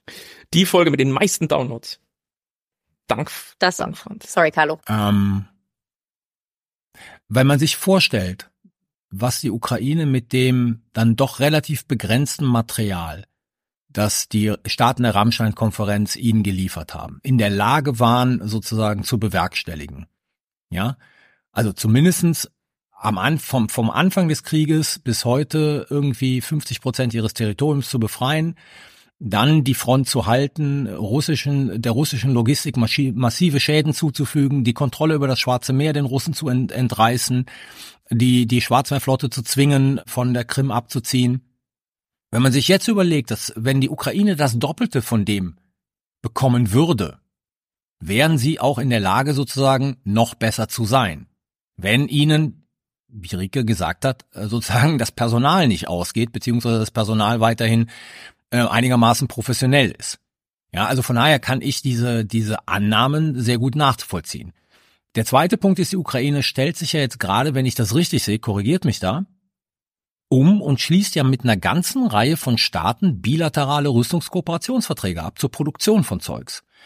Also glaube ich, ist die Erwartung, ob das jetzt Mitte 24 soweit sein wird oder Ende 24, dass der Ukraine zumindest im Laufe von 24, Anfang 25 mehr Zeugs zur Verfügung steht, weil es selber produziert wird und nicht gekauft werden muss irgendwoher und dann in die Ukraine verschifft werden muss. Das ist so ein bisschen die Glas halb voll Perspektive. Die Glas halb leer Perspektive wäre zu sagen, okay, Leute, die Gegenoffensive ist ja insofern gescheitert, als dass das Hauptziel, nämlich das Aufbrechen der Landbrücke zur Krim, eindeutig nicht erreicht wurde. Und das hat auch was damit zu tun, dass die Offensive relativ spät gestartet ist. Ähm, wenn man jetzt mal sich hypothetisch vorstellt, die hätten dieselben Möglichkeiten gehabt mit Blick auf Hardware, äh, die sie dann Anfang 2022, äh, nee, Moment, Anfang 2023 hatten, also Anfang diesen Jahres, als sie noch im Jahr davor, im September, diese Überraschungsoffensive gelandet hatten mit irgendwie Hunderten von Quadratkilometern irgendwie territorialer Befreiung wenn man da hätte einfach weitermachen können. Und hätten die, sich die Russen im Süden nie eingraben können. Genau, da hätten die Russen sich im Süden nie eingraben können und so weiter. So, so kam es aber nicht, sondern okay. es ist jetzt einfach so, es vergeht ein weiterer Winter wo natürlich Russland auch äh, nicht doof ist und sagt, ja gut, die Zeit lassen wir natürlich nicht ungenutzt verstreichen, wir mauern uns hier noch weiter ein. Und das passiert ja auch zum Beispiel schon äh, unten am Dnieper am Fluss, wo sie sozusagen die Ukraine diesen Brückenkopf gebildet haben, dass da Russland inzwischen neue Verteidigungslinien aufbaut. Das heißt, die, die sozusagen, ich, ich spiele jetzt des Teufels Advokaten und sag, Leute, ihr versucht immer noch das Gleiche und erwartet irgendwie ein anderes Ergebnis, auch im nächsten Jahr, wenn die Ukraine wieder vielleicht sozusagen mehr zur Verfügung hat, werden wir dasselbe Spiel erleben, nämlich sie werden gegen diese massiven russischen Verteidigungsstellungen anrennen und einfach keinen Millimeter vorankommen und danach werden wieder alle in die Röhre gucken und enttäuscht sein. Ja? Also nee. das wäre sozusagen die Glas halb leer Perspektive ja, darauf. Ja, und die ist, die ist, die ist zunächst einmal gar nicht so blöd, weil sie davon abhängt, dass die Ukraine nächstes Jahr überlebt. Punkt. Ja, also wenn du siehst, wie die, wie die, wie die Russen jetzt im Osten in die Offensive gehen, ja, ähm, glaube ich, dass in der nächsten Zeit einige Städte fallen werden, weil die Ukrainer sich taktisch zurückziehen werden. Und dann ist die Frage sozusagen, was für ein Impuls geht da äh, für die Russen davon aus? Also ob sie dann noch weitergehen. Ja, also die, es wird jetzt ein Jahr geben und ich weiß nicht wie lange, ob bis zum Sommer oder bis zum Winter, in denen es die Situation, glaube ich, für die Ukraine relativ kritisch wird. Jetzt kommt aber der entscheidende Punkt und da würde ich halt nicht widersprechen, sondern ich würde sagen, es geht nicht darum, ob die Ukraine jetzt viel bekommt, sondern es geht darum, Salushny's Interview, dass sie das Richtige bekommen. Und wenn sie keinen Griff auf die, wie heißen die, Shahid-Drohnen bekommt, den hat sie ist ja. das ein Problem? Ja, gut, aber Shahid würde ich da gar nicht. Ja? 75 Stück, beim letzten Mal haben sie 74 abgeschossen. Also, das ist natürlich ein ewiges Katz und Maus Spiel, das ist diese Ich meine nicht die, ich meine nicht die, die auf Du meinst du Lancet? Die Lancet, du meinst, du meinst Lancet. Ja, die Lancet. Okay. Genau, Lancet. Shahid Ja, kriegen ja, sie die abgeschossen. Lancet. Lancet sind russische Drohnen, wo die Ukraine Probleme mit hat weiterhin. Mhm. Jetzt, jetzt müssen wir ganz kurz erklären, was was ist. Also Shahid sind diese iranischen Einwegdrohnen, die sie, die sind sehr ungenau, die schießen die Russen im Prinzip auf Infrastruktur und auf Städte. Und mit sowas wie Gepard zum Beispiel kann man die relativ gut abschießen. Es ist ein ewiges Katz-und-Maus-Spiel. Die Russen haben äh, die diese Shahid, die eigentlich so grau sind, jetzt schwarz angemalt. Dann sieht man sie in der Nacht schwieriger und dann sind sie schwerer zu treffen, etc. etc. Aber das sind die und die Lancet, von denen Carlo spricht, sind eben im Grunde eher sowas, ist auch eine Einwegdrohne, aber eher so in Richtung Loitering Munition. Das heißt, dieses Ding hat eine Sensorik und das sucht eigentlich tatsächlich Ziele auf dem Gefechtsfeld, eben zum Beispiel Kampfpanzer, Schützenpanzer, gepanzerte äh, Truppentransporter. Und, wenn wir schon drüber reden, kann ich natürlich dieses Nugget hier auch noch loswerden. Die Russen behaupten, dass die dieses Ding inzwischen mit Blick auf die kritischen Funktionen Ziel Auswahl und Bekämpfung autonom geschaltet haben durch ein Software-Update, ja. Also die schießen das nur noch in den Himmel, dann guckt das Ding, ist da unten irgendwas, was aussieht wie ein Panzer? Ja, und dann stürzt sich's drauf. Und das ist halt tatsächlich ein massives Problem. Und ein Teil der Erklärung, warum, und das haben wir auch mit Fred besprochen, warum die Ukraine eben sich schon das letzte halbe Jahr fast nur noch im Prinzip auf infanteristischen Kampf verlegen musste, weil sie eben mit diesem Großgerät wegen der Minen und eben der Bedrohung aus der Luft im Grunde gar keinen Stich machen kann, groß, an vielen Stellen. So, und die Bedrohung und die Bedrohung aus der Luft ist einer der kritischen Faktoren. Also das heißt, es geht nicht darum, dass die Ukraine jetzt einfach nur mehr bekommt, sondern sie muss, die richtigen Sachen bekommen. Und da fand ich das Interview von Salushny schon ganz überzeugend, zu sagen, es geht natürlich zum einen um äh, Luftverteidigung für die Städte noch mehr. Es geht aber auch um die Frage, wie kriegen wir die Hoheit über der Luft über unsere eigenen Truppen hergestellt und schützen die besser, weil ansonsten hast du halt Truppen, die vormarschieren und dann hast du Minen und die Luft. Ja, so hast du dann nur noch vielleicht das Minenproblem. Und es geht um elektronische äh, Kampfführung. Jetzt habe ich an der Stelle eine Hörerfrage, die ich geschickt einflechten werde an dich, Carlo, äh, weil da geht es um so diese Thematik. Und zwar fragte der Hörer, äh, im Grunde kämpft Russland mit angezogener Handbremse. Das ist ja so ein bisschen das, worüber wir jetzt reden, sozusagen. Wer kriegt die Oberhand und warum? Und die Frage ist, ähm, ja, warum gelingt es eigentlich der russischen Luftwaffe nicht, äh, die ukrainische Flugabwehr gänzlich zu vernichten und quasi dann die Lufthoheit da zu haben in dem im gesamten ukrainischen äh, Luftraum? Oder warum werden denn die Nachschubrouten aus dem Westen nicht angegriffen von Russland? Haben wir darauf eine Antwort? Also mit den Nachschubrouten habe ich keine Antwort. Ganz ehrlich, weiß ich nicht. Das, ich habe eine, der, aber dann machst du die an. Mit der Lufthoheit würde ich sagen, ähm, die Erfahrungen, die die Russen gemacht haben mit dem Einsatz ihrer Luftwaffe während dieses Krieges waren jetzt nicht so besonders und sie haben relativ große Verluste erlitten. Ich glaube, die schonen ihre Luftwaffe. Die schonen ihre Luftwaffe, weil sie nicht besonders gut performte, also vor allen Dingen nicht in Gefecht der verbundenen Kräfte. Das war eher gefährlich für die Luftwaffe.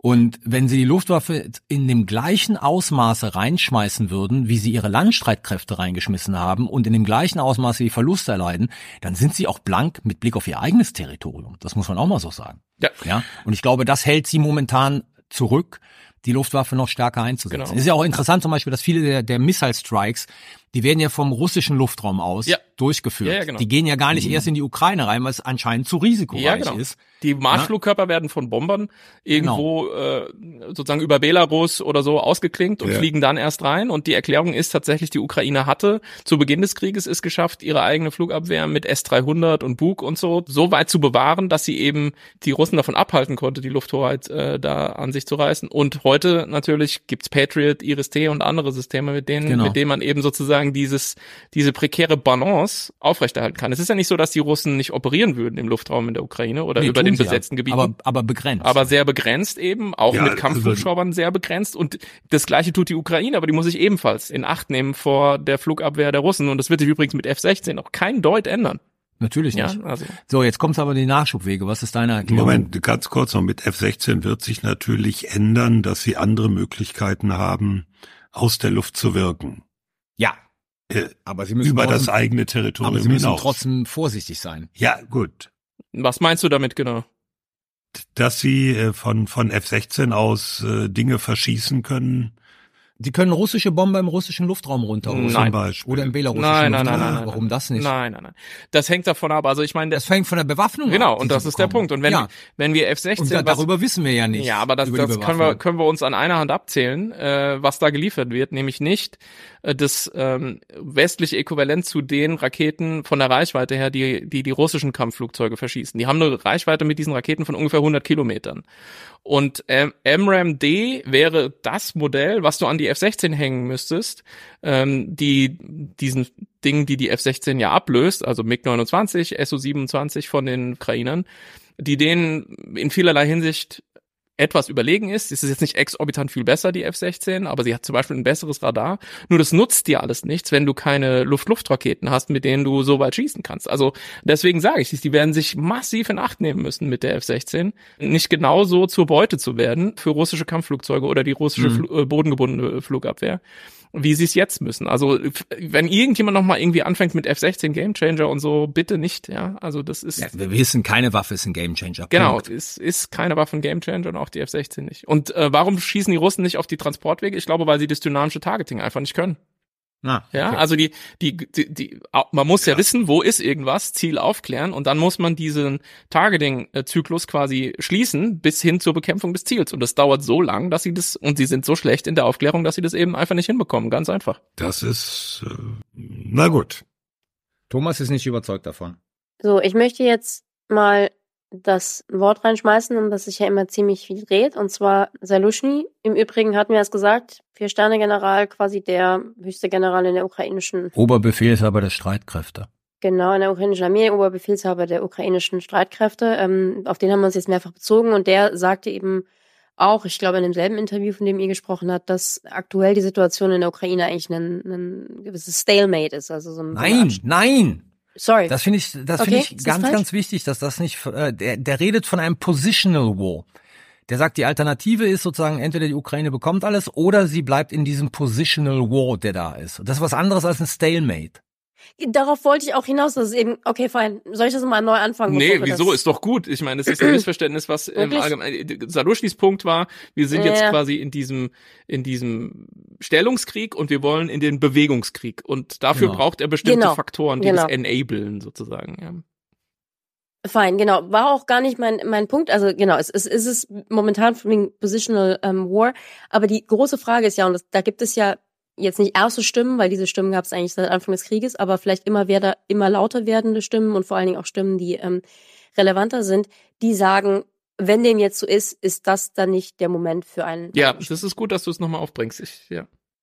Und wir haben ja zum Beispiel, also deswegen sage ich natürlich, es gibt seit Beginn des, des Krieges diese Stimmen, aber wir haben jetzt ähm, relevantere und zwar gibt es zum Beispiel einen Artikel in, in Foreign Affairs, also sehr wichtigen, einflussreichen amerikanischen Magazin, wo Charles Kupchan und Richard Haas, also sehr relevante, sowohl republikanische als auch demokratische Stimmen ähm, in den USA, letztendlich dafür werben. Also der Artikel ist länger, es geht nicht nur darum, aber die sagen, es könnte jetzt der Moment sein, eben einen Waffenstillstand zu verhandeln und dann schauen wir weiter quasi. Und jetzt ist ja auch Winter. Und jetzt ist eben die Frage, ist das jetzt der Moment für einen Waffenstillstand? Macht das Sinn? Oder aber, und dann würde ich gehen, wäre ein Waffenstillstand ob der aktuellen Situation nicht der erste Schritt zu einer Zementierung der aktuellen territorialen Situation, die nämlich dann Russland 20 Prozent der Sehr Ukraine relevante- zuschlägt. äh, Territorien der Ukraine zusch äh, zuschlagen würde. Wie seht ihr das? Das wäre es ja mit, ziemlich, mit ziemlicher Sicherheit, weil es würde den Konflikt einfrieren. Das ist ja genau der Begriff, um den es geht, mit dem Frozen Conflict. Und dann diese Linie, wie sie jetzt ist, zementiert. Aus, Das fragt man sich halt, gibt es eine Möglichkeit eines temporären Waffenstillstands oder ist das absurd? Weil ich, also, ne? Danach wird weitergekämpft, oder? Ja. So bis, Na, bis ich meine, es gibt ja, nächste es gibt ja zwei Formen von Waffenstillständen. Waffenstillstände, die dazu dienen, politische Verhandlungen vorzubereiten und zu begleiten, sozusagen nach einer Art Goodwill. Also wenn man sieht, die Waffen schweigen, dann ist die Möglichkeit, dass man sich an den Tisch setzen kann, relativ groß. Und Waffenstillstände, die dazu genutzt werden, sich eigentlich neu zu positionieren, beziehungsweise sich zu reorganisieren. So. Mhm. Ähm, und ich meine, der Punkt wäre, mit der russischen Position jetzt würde ein Waffenstillstand bedeuten, also zunächst einmal hat Frank ja gesagt, dass es noch immer um Demilitarisierung, äh, Denazifizierung geht. Äh, Also von daher scheint Russland für einen Waffenstillstand nicht bereit zu sein. Mhm. Also die russischen Ziele sind weiterhin eben diese Maximalziele von. Genau. Und der zweite Punkt wäre, aus der russischen Perspektive könnte, und das sagen die Russen ja auch immer, der Waffenstillstand, wenn er denn kommen würde, müsste einhergehen mit der Akzeptierung der territorialen Realitäten. Das heißt, der Abtretung der, der Gebiete, die die Russen halten, an die russische Föderation. Das ist für die Ukrainer Zwangsläufig dauerhaft? Nee. Doch. natürlich, natürlich. dauerhaft. Die haben sie ja, die haben sie ja annektiert. Die sind Teil des russischen Staatsgebiets. Hm. So, das ist, das ist ja der Trick dabei. Das ist ja nicht, Okay, nennen wir jetzt Waffenpause. Mir geht's, Ja, mir geht's einfach nur, mir geht's eigentlich um. Also der Ja. Punkt ist, äh, ich ich finde die ich finde es extrem gut, dass wir nochmal explizit darüber sprechen. Ich habe das ja eingangs quasi irgendwie so ein bisschen einfach nur fallen lassen. Und ich will das quasi nochmal ein bisschen auf eine höhere Ebene eben heben und sagen, wir müssen, glaube ich, insgesamt in der Debatte mal davon Abstand nehmen, irgendwie uns zu fragen, was, du hast es gerade so formuliert auch, was wir so sinnvoll finden. Ja, ich fände es hochgradig sinnvoll und sehr wünschenswert, wenn man sich an den Verhandlungstisch setzen würde. Nur die Realität ist eben, dass insbesondere jetzt gerade wieder Russland vor allem nicht verhandeln will. Im Gegenteil, Putin hat ja jetzt im Grunde ähm, neulich auch wieder mit Sektglas in der Hand im Kreml gestanden und hat gesagt, es läuft doch super, Mhm. Leute. Ja, wir, Genau, wir, sehen sich- wir haben viel mehr Produktion, wir haben eine viel tiefere industrielle Basis, wir haben viel mehr Leute.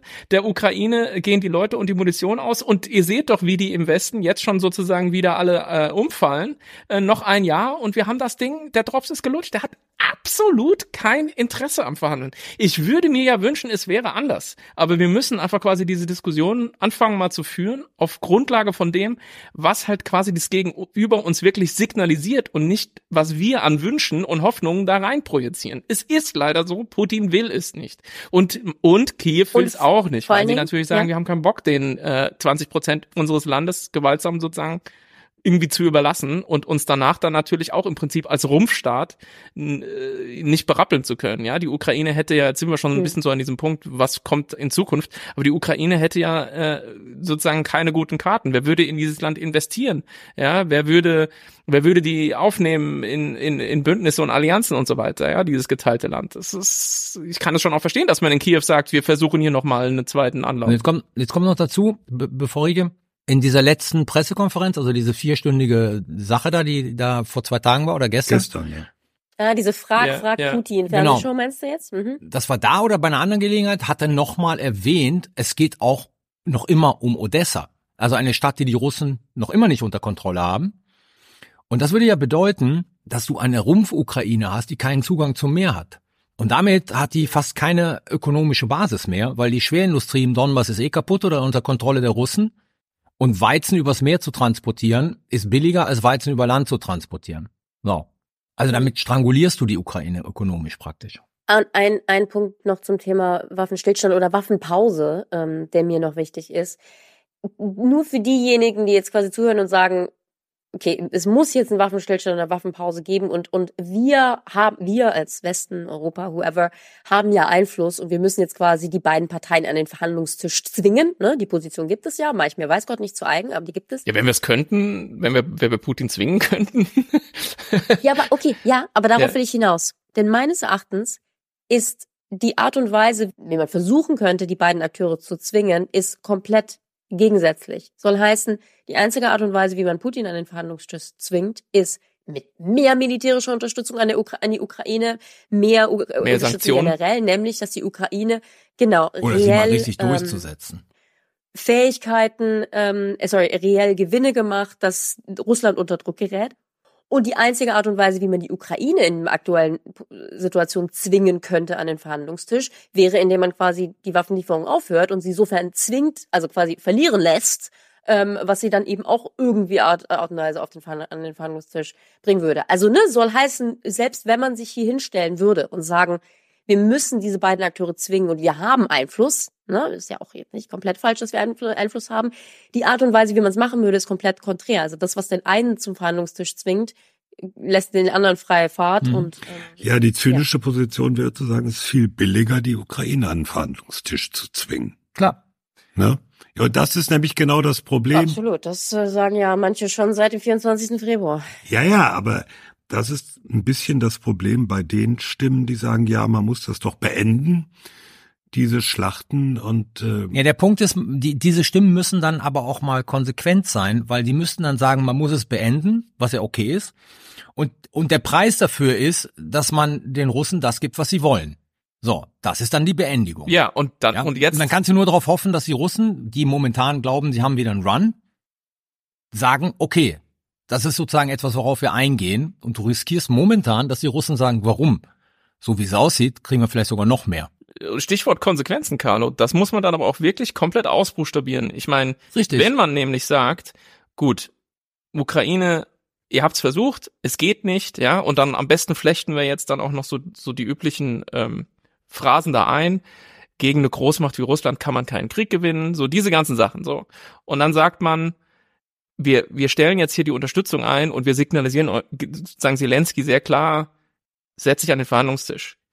Dann ist die Konsequenz ja nicht nur Russland gewinnt, dann ist die Konsequenz, dass das, was in Bucha und in Irpin und so passiert ist, mhm, genau in, in den in weiten Teilen dieses Landes dann nochmal passiert. Das heißt, dann werden da Leute verschleppt, gefoltert, umgebracht, ermordet in irgendwelchen Arten und Weisen. Vergewaltigt. Dann werden Kinder verschleppt und um in Leute in Umerziehungslager gesteckt, etc., etc., etc. Dann ist dieses Land de facto vernichtet. Und das ist die Konsequenz. Wenn, wenn, wenn mir jemand sagt, ich, ich bin bereit, die zu tragen, bitte, ich bin da nicht dabei. Genau, und dann kommt noch dazu, das muss man dann auch ganz klar aussprechen, dass aus den Gebieten, die die Russen halten, Leute fliehen werden. Außerdem. Und aus einer Ukraine, die keine ökonomische Perspektive hat, auch Leute abwandern werden. So, und wo gehen die hin? Die gehen natürlich nach Europa. Das heißt also, wir werden sozusagen nochmal so einen neuen Flüchtlingsstrom bekommen aus der Ukraine selber. Das muss man dann auch sehr klar sagen und das sozusagen akzeptieren. Und wir können natürlich noch ein Stück Mhm. weitergehen und sagen, angenommen, meinetwegen, dann dauert's noch drei Jahre oder so, aber die ohnehin schon ausgeblutete um Rumpf-Ukraine wird dann endgültig komplett einverleibt ins russische Territorium. Dann hat Russland direkte Grenzen mit der NATO in sozusagen mit Blick auf Polen, Slowakei, Ungarn und Rumänien.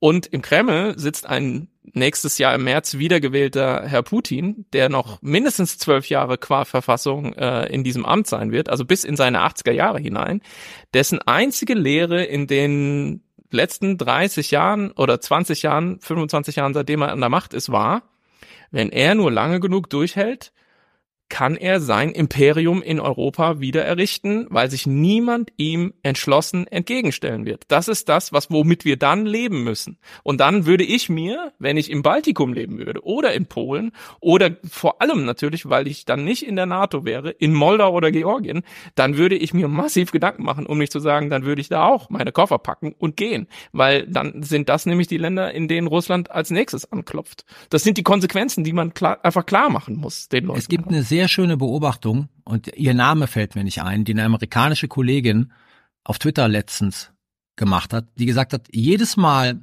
wenn Putin einen Krieg gewonnen hat, weil sich ihm niemand entgegengestellt Ah, ich weiß, wer das war. Ich guck's kurz nach. war der nächste, den er angefangen hat, noch ambitionierter. Ja. Das war Dara Massicott. Das ist eine Genau, von diesen richtig. äh, Russland-Expertinnen. Ich glaube, die ist Carnegie Endowment äh, for International Peace. Und das ist eine sehr kluge Beobachtung, weil sie stimmt. Ja, also äh, nochmal. Niemand, der nicht Frieden will und niemand, der nicht hofft, dass irgendwann verhandelt wird. Aber jetzt einfach zu sagen, ähm, die Ukraine hat es versucht, es klappt halt leider nicht, lassen wir einfach Russland freie Hand, wird halt massive Konsequenzen haben für die europäische Sicherheitsordnung in 5, 10, 15, 20 Jahren. Da werden wir die Ohren anlegen, wenn wir quasi irgendwie einen Putin haben, dessen einzige Lehre ist, alle meine neoimperialen Ambitionen gehen auf. Ich kann mir Länder in meiner Peripherie nach Belieben einverleiben und nichts passiert. Hm. Zwei Punkte. Erstens, ähm, weil Carlo ganz modest nicht darauf hingewiesen hat. Ähm, Carlo hat einen Artikel in der Zeit, der in die Richtung geht und eben mal aufschlüsselt, was es bedeutet, wenn äh, Putin und Russland gewinnt. Und der geht fast noch weiter, als was Frank jetzt gerade gesagt hat, zur europäischen Friedensordnung, sondern eben auch so ein bisschen noch geopolitischer Welt weiter. Packen wir natürlich in die Shownotes. Ähm, aber dann nur zur Vollständigkeit oder der Vollständigkeit halber. Ähm, ihr habt jetzt quasi das Szenario gemacht, Russland kriegt dann diese Gebiete und die Rumpf- Rumpf-Ukraine ist wirtschaftlich nicht tragbar, äh, die Leute fliehen etc.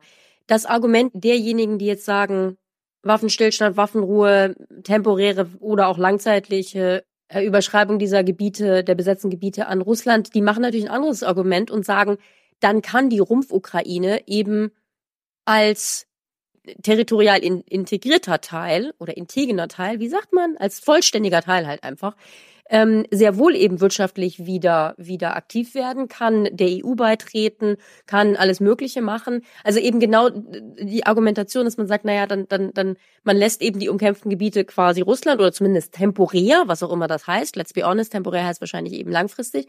Aber der, die Rumpf-Ukraine kann sich dann eben entwickeln und ist nicht in diesem Dauerlimbo. Also nur der Vollständigkeitshalber, das ist Ja, aber würde voraussetzen, dass man, dass man auf der anderen Seite glaubt, dass Russland saturiert sei damit.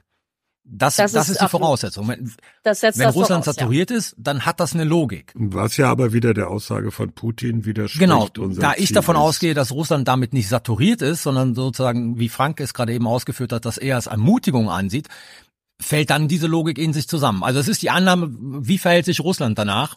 Ja? Saturiert oder nicht Ja. saturiert? Ich versuche halt irgendwie die Leute zu lesen ähm, und zu verstehen, die, äh, wenn man halt so in den letzten paar Jahren zurückgeht, immer schon äh, gute, korrekte Einschätzungen geliefert haben. Und ähm, Fiona Hill zum Beispiel, die ich extrem schätze, die ich finde, wie ich finde, immer sehr kluge Sachen zu sagen hat, ähm, hat die Tage ein Interview gegeben, was mir wirklich nochmal vermehrt Sorge äh, gemacht hat mit Blick auf die Zukunft. Ja, wir haben jetzt im Grunde das schon mal so ein bisschen durchdekliniert, wie könnte es weitergehen.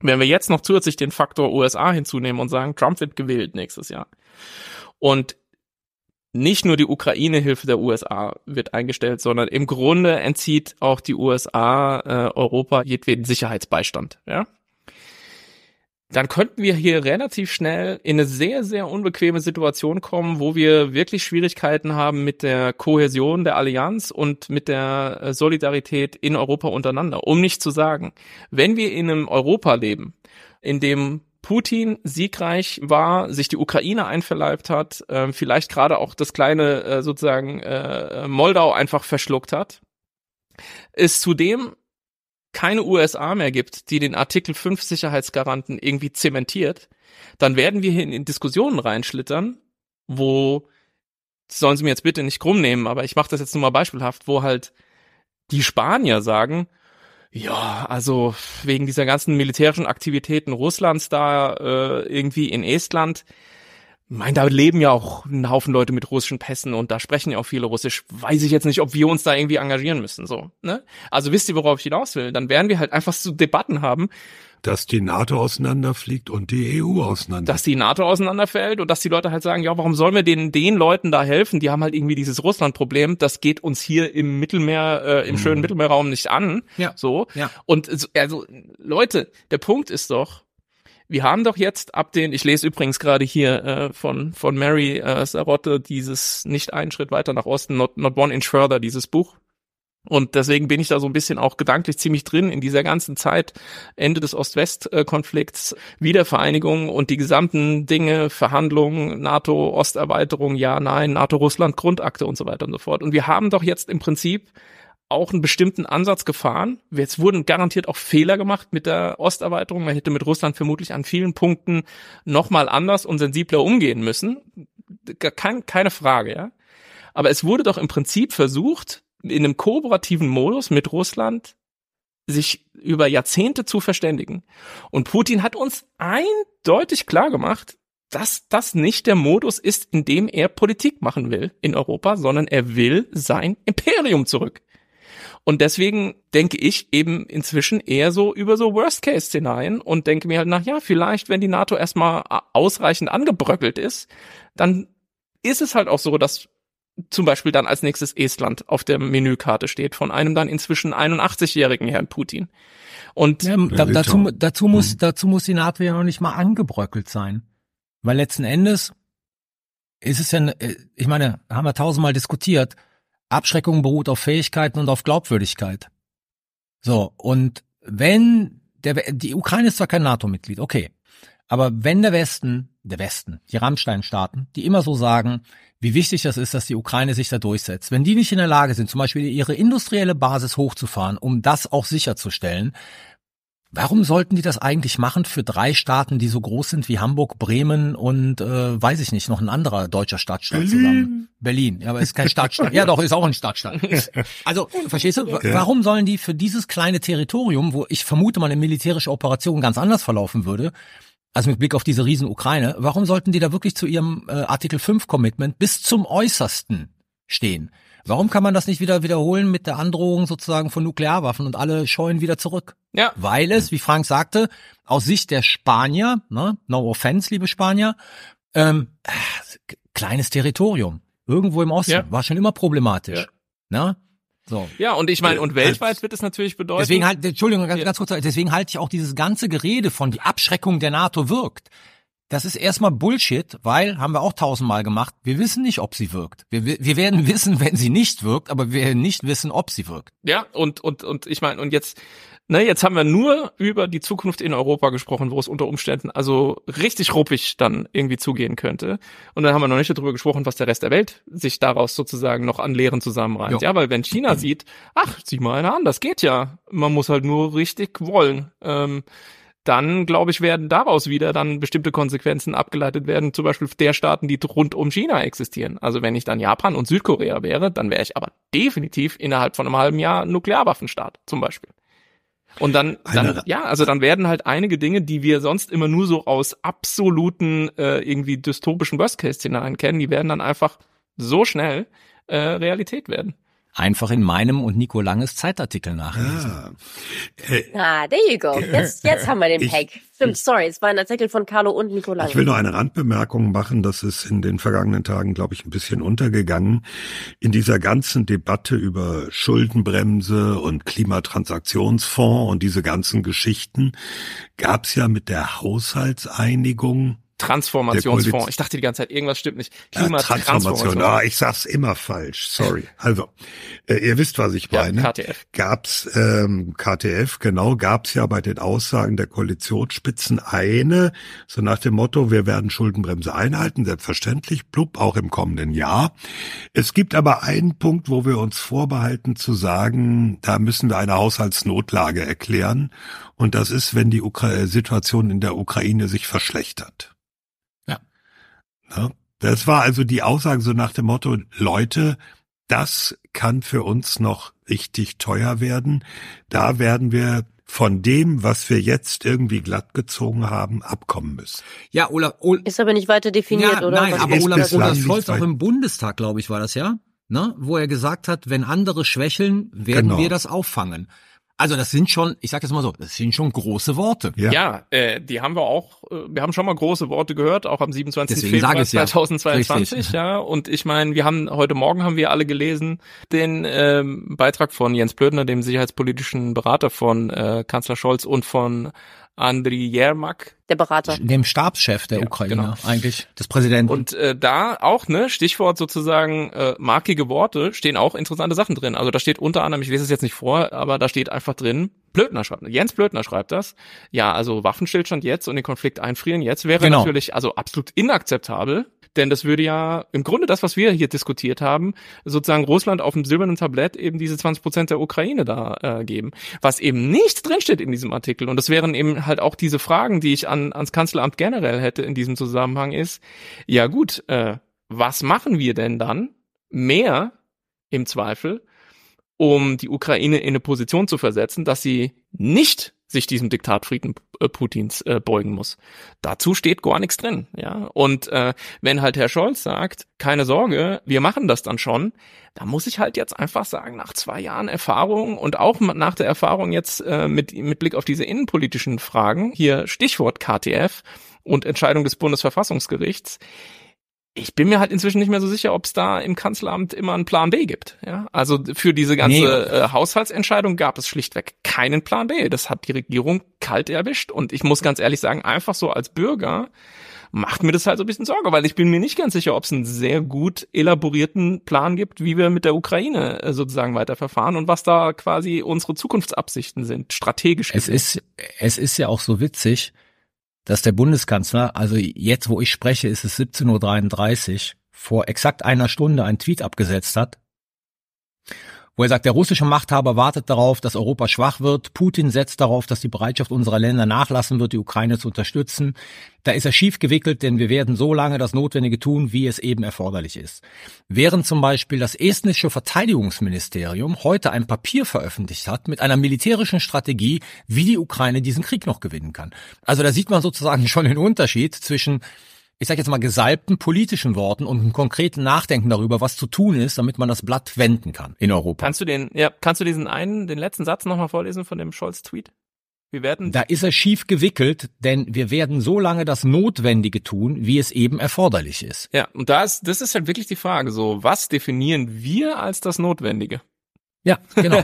Da, dazu äußern wir uns ja Und nicht. ich meine, äh, jetzt äh, nehme ich dir so ein bisschen die Worte aus dem Mund, aber du hast es verschiedentlich gesagt, aber andere Leute auch. Zurzeit geben wir der Ukraine halt genug, um nicht zu verlieren, aber zu wenig, Genau. um zu gewinnen. Und wenn Ja. das das Notwendige ist, dann habe ich eine andere Vorstellung von dem, was notwendig ist. Richtig.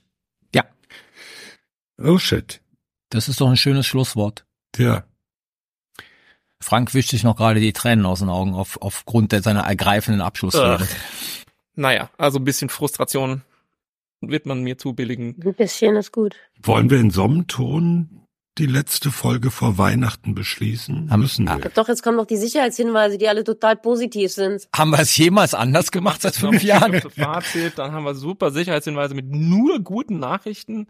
Ja, Alles ja, wird klar. sehr beseelt und weihnachtlich. Hm.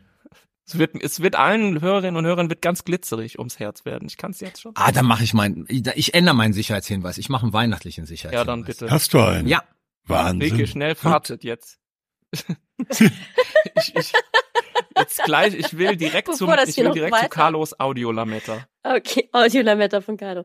Gut, also, das war unsere 79. Folge. Ähm, wie Thomas es gesagt hat, es war keine wirkliche Weihnachtsfolge, sondern ich würde sagen, es war die Jahresendfolge. Das ist weniger positiv. Ähm, wir hatten wieder zwei Themen, und zwar haben wir im ersten Teil gesprochen mit Fred Pleitgen, der CNN, ja, Reporter in der Ukraine, aus der Ukraine, Kriegsberichterstatter, wobei er sich diesen Titel gar nicht unbedingt zu eigen machen will und haben mit ihm über seine Erfahrungen in seinem Job und auch spezifisch in der Ukraine gesprochen. Äh, er hatte eine durchaus optimistische Sicht, beziehungsweise optimistisch, wenn denn gewisse Dinge passieren. Nicht ganz grundsätzlich optimistisch, aber eben schon. Wir haben dann im zweiten Teil darüber gesprochen, wie wir die Situation in der Ukraine bewerten und ähm, ja, waren, glaube ich, nicht ganz so optimistisch, haben versucht klarzumachen, was so die Stellschrauben sind und die Elemente sind, die relevant sind, damit sich da was tun kann. Die Frage eines Waffenstillstands oder einer Waffenpause und was das bedeuten würde, haben wir auch diskutiert und sind eigentlich zum Schluss gekommen, dass es nicht wirklich eine, eine Möglichkeit ist aktuell. Sprich, das Kämpfen geht aller Voraussicht nach weiter und ähm, ja, optimistischer werde ich in diesem Fazit leider nicht. Ich habe eine Schade. Hörerfrage vergessen. Soll ich die jetzt noch schnell einstreuen, Rike? Ach ja. Wenn es dich glücklich macht. Wir wollen immer Hörerfragen beantworten. Die Frage lautet, warum hört man gar nichts mehr von Bayraktar? Liegt das an den verbesserten russischen Jamming-Fähigkeiten? Und warum hört man nichts mehr von Switchblade? Die müssten doch auch helfen, oder? Right, das ist eine Drohnenfrage, ne, deswegen nehme ich die. Ähm, also Bayraktar TB2 ist eine türkische Drohne, Switchblade ist eine amerikanische Loitering Munition, Kamikaze-Drohne etc. Das waren beides Systeme, die ganz am Anfang des Krieges viel Aufmerksamkeit bekommen haben und auch durchaus sehr hilfreich waren. Soweit ich das weiß, ist die Antwort, also die TB2, die Bayraktar, ähm, die Ukrainer haben davon nicht mehr wahnsinnig viele und die werden in der Tat gejammt, ähm, also insbesondere durch elektronische Gegenmaßnahmen von den Russen, aber sonst auch abgeschossen. Es sind einfach aktuell jetzt andere Systeme gefragt. Also ich finde, gerade auf dieser, bei diesen, bei, bei der Aufmerksamkeit auf verschiedene Drohnensysteme kann man wunderbar zeigen, wie sich eben Kriege verändert. Und es ist eben immer so, ein System ist gerade irgendwie Nützlich. Besonders gut und hilfreich, genau ob des Kontext und ob der Tatsache, dass die Gegenseite dann noch keine Gegenmaßnahme hat. Und dann ist es es nicht mehr, weil es eben eine Gegenmaßnahme gibt, weil sich der Kontext ändert, weil man was anderes braucht. Und Bayraktar TB2 und Switchblade sind da genau die Beispiele ähm, für. Und jetzt reden wir eben über die Lancet auf russischer Seite, diese sogenannten First-Person-Views, View-Drones, ähm, FPV-Drohnen, auch auf beiden Seiten. Äh, ja, also es ist letztendlich einfach der Krieg, wie sie sich entwickelt, Gegenmaßnahmen in der Tat. Ähm, ich glaube auch nicht, dass die Türkei in letzter Zeit TB2s nachgeliefert hat. Ich weiß aber auch gar nicht, ob die Ukraine danach gefragt hat, weil es, glaube ich, einfach nicht mehr das relevante System ist. Switchblade ist ja nur interessant, weil ich glaube, Estland oder irgendein baltisches Land hat gesagt, die kaufen wir jetzt auch. Ah ja, das kann gut sein, ja. Ja, die waren auch durchaus, durchaus fähig, aber es gibt eben auch viele andere. Also da weiß ich jetzt auch gar nicht spezifisch, ob es da jetzt irgendwie zu Swissblade ganz spezifisch Gegenmaßnahmen gibt, die ganz besonders Hm. sinnvoll sind oder ob die Amerikaner davon gerade einfach keine mehr hatten. Aber ja, also ähnliche Systeme sind auf jeden Fall noch im Einsatz. Okay, und damit kommen wir zum Sicherheitshinweis. Sicherheitshinweis. Carlo macht seinen Nein, Weihnachts mal- zum Schluss. Zum Schluss. Genau. Ey, ich habe auch einen relativ positiv. Gut, dann machen, Also dann machen erst Frank und ich und dann kommen die stimmt. positiven. Meiner ist überhaupt nicht positiv. Meiner auch nicht. Aber gut, ja. Leg du los. Ja, ähm, wer für dieses Jahr noch nicht genügend Konflikte und Konfliktregionen hatte, im Roten Meer spitzt es sich jetzt auch äh, weiter zu. Als Folge des Kriegs Israel gegen Hamas äh, hatten ja schon in den vergangenen Tagen die Houthi-Rebellen in Jemen versucht einzugreifen, unter anderem Raketen in Richtung Israel abgefeuert, aber vor allem zunehmend Frachtschiffe im Roten Meer angegriffen, immer unter dem Aspekt, die haben eine Verbindung zu Israel. Was jetzt heute passiert ist oder gestern und heute waren, dass unter anderem ein Frachter, der ist, glaube ich, eine dänische Reederei Maersk, aber wohl die sind international, ein Frachter von Maersk angegriffen wurde und auch ein Frachter der deutschen Reederei Hapag-Lloyd. Also it hits closer to home aus europäischer Sicht. Und heute Nachmittag hat Maersk dann äh, offiziell mitgeteilt, sie würden alle ihre Frachtschiffe jetzt erstmal nicht durchs Rote Meer fahren lassen. Das ist dann natürlich eine Entwicklung für einen wichtigen Handelsweg der westlichen Welt. Da muss man gucken, was an der Stelle jetzt in den nächsten Tagen passiert. Es kam heute auch die Meldung, wenn ich das ergänzen darf, dass das Bundesverteidigungsministerium eine Anfrage der Amerikaner prüft, sich an einer internationalen Koalition zum Schutz der Schifffahrt am Roten Meer zu, zu beteiligen. Sie prüfen. Mal gucken. Mein Sicherheitshinweis ist ein Rückgriff auf äh, die letzte Episode, die wir ja in äh, Köln vor Publikum aufgezeichnet hatten und in der wir über China gesprochen haben. Und da äh, war ganz kurz auch Thema der doch rasche Aufwuchs des chinesischen Nukleararsenals. Und ähm, also da habe ich die Zahl in den Raum geworfen, bis circa 2030 so um die 1000 äh, Sprengköpfe. Also mehr als eine Verdopplung im Vergleich zu heute. Und äh, wie es halt so ist, ein paar Tage später dann las ich einen Artikel, der mich offen gesagt ziemlich vom Stuhl gehauen hat, weil da äh, eben das Argument entfaltet wurde, dass im Grunde diese ganzen Berichte, auf die auch ich mich da gestützt habe, die vom Pentagon kommen und aus dem US-Geheimdienstwesen, systematisch seit Jahren unterschätzen, diesen Aufwuchs des äh, chinesischen Nukleararsenals.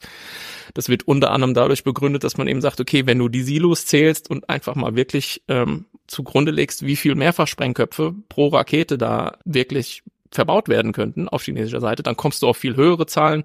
Da wird auch über Gefechtsfeldwaffen gesprochen, die äh, China wohl behauptet der Autor dieses Artikels in nicht geringer Stückzahl irgendwie vorhält. Ähm, und es werden auch ein paar Sachen irgendwie in ja ähm, da vorgebracht, die ich ein bisschen ähm, seltsam fand. Also unter anderem wird relativ viel über EMP, also elektromagnetischen Puls gesprochen, was aus meiner Sicht immer so ein bisschen eine Red Flag ist.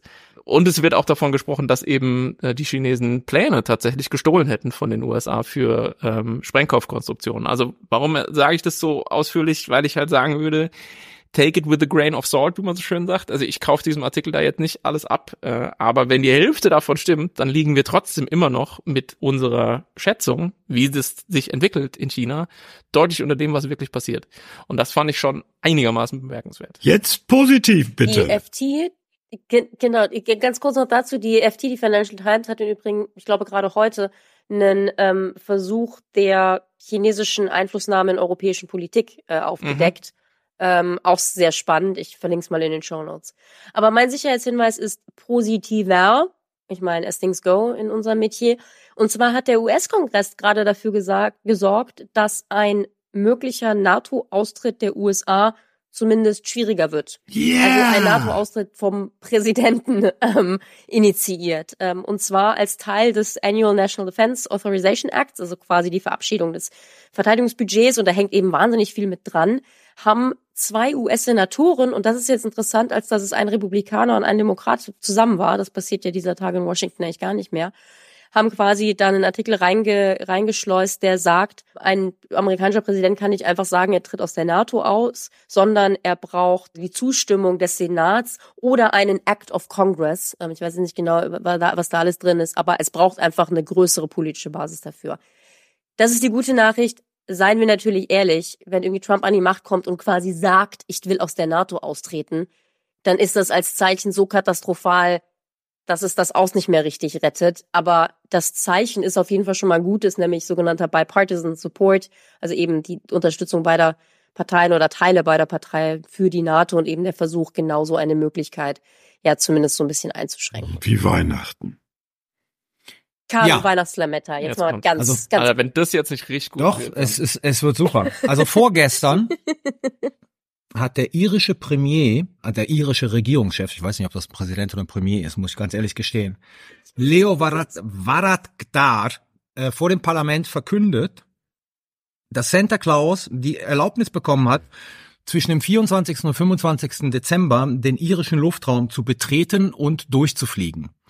Er dankte dann ähm, der Luftraumüberwachung, den Einreisebehörden und dem Zoll dafür, dass sie die nötigen Ausnahmen gemacht haben Und damit ist gesichert, dass der Weihnachtsmann am 24. oder 25., je nachdem, wo man in Europa ist, in Kontinentaleuropa, auch seine Geschenke bringen kann, ohne dass er über den irischen Luftraum abgedrängt, abgefangen oder abgeschossen wird. Und das ist doch eine schöne Nachricht zum Ende des Jahres. Das wäre eine schöne Nachricht, wenn ich nicht fragen würde, von wem denn abgedrängt? Die Iren haben gar keine eigene. Dazu fähige Richtig, Irland ist nämlich neutral. Manpads. Gar nix. So wie die Ukrainer die russische Luftwaffe runtergeholt Ach haben. so. Okay. Ach, wie schön. Das waren die Ah, versöhnlichen, der versöhnliche Schluss der Sicherheitshinweise. Sicherheitshinweis. Ja, das war unsere Jahresendfolge. Wie schon gesagt, es war keine Weihnachtsfolge, es war nicht besonders weihnachtlich. Ähm, wir bitten da um Verständnis. Ähm, das, es ist halt manchmal, wie es ist.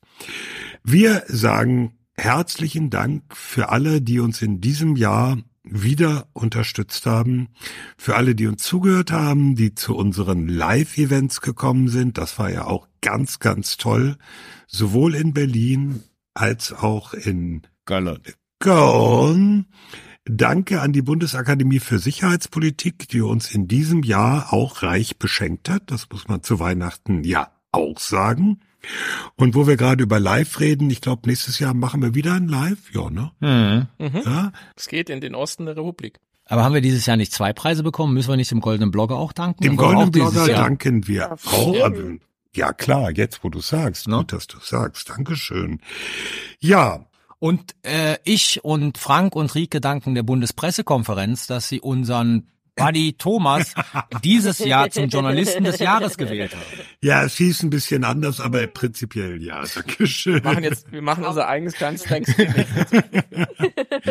Ja, äh, danke auch in diesem Jahr wieder an Fanny, die aus manchmal etwas chaotischen Tonspuren eine hörenswerte Folge zaubert. Das sollten wir auch nicht vergessen. Äh, ganz aufmerksame Zuhörer haben gemerkt, dass Kano den ersten Teil dieser Folge geschwänzt hat. Darauf wollen wir aber nicht rumreiten, weil es ist ja Weihnachten. äh, I fucked it up. Ich habe mir falschen Termin in den Kalender geschrieben. es soll ja mal vorkommen. Wir wollen da nicht weiter drauf rumreiten. Ja, es bleibt nur noch euch allen schöne Weihnachtszeit, schöne Weihnachtstage und uns allen ein hoffentlich friedlicheres neues Jahr zu wünschen. Bleibt gesund und schaltet auch im nächsten Jahr wieder ein.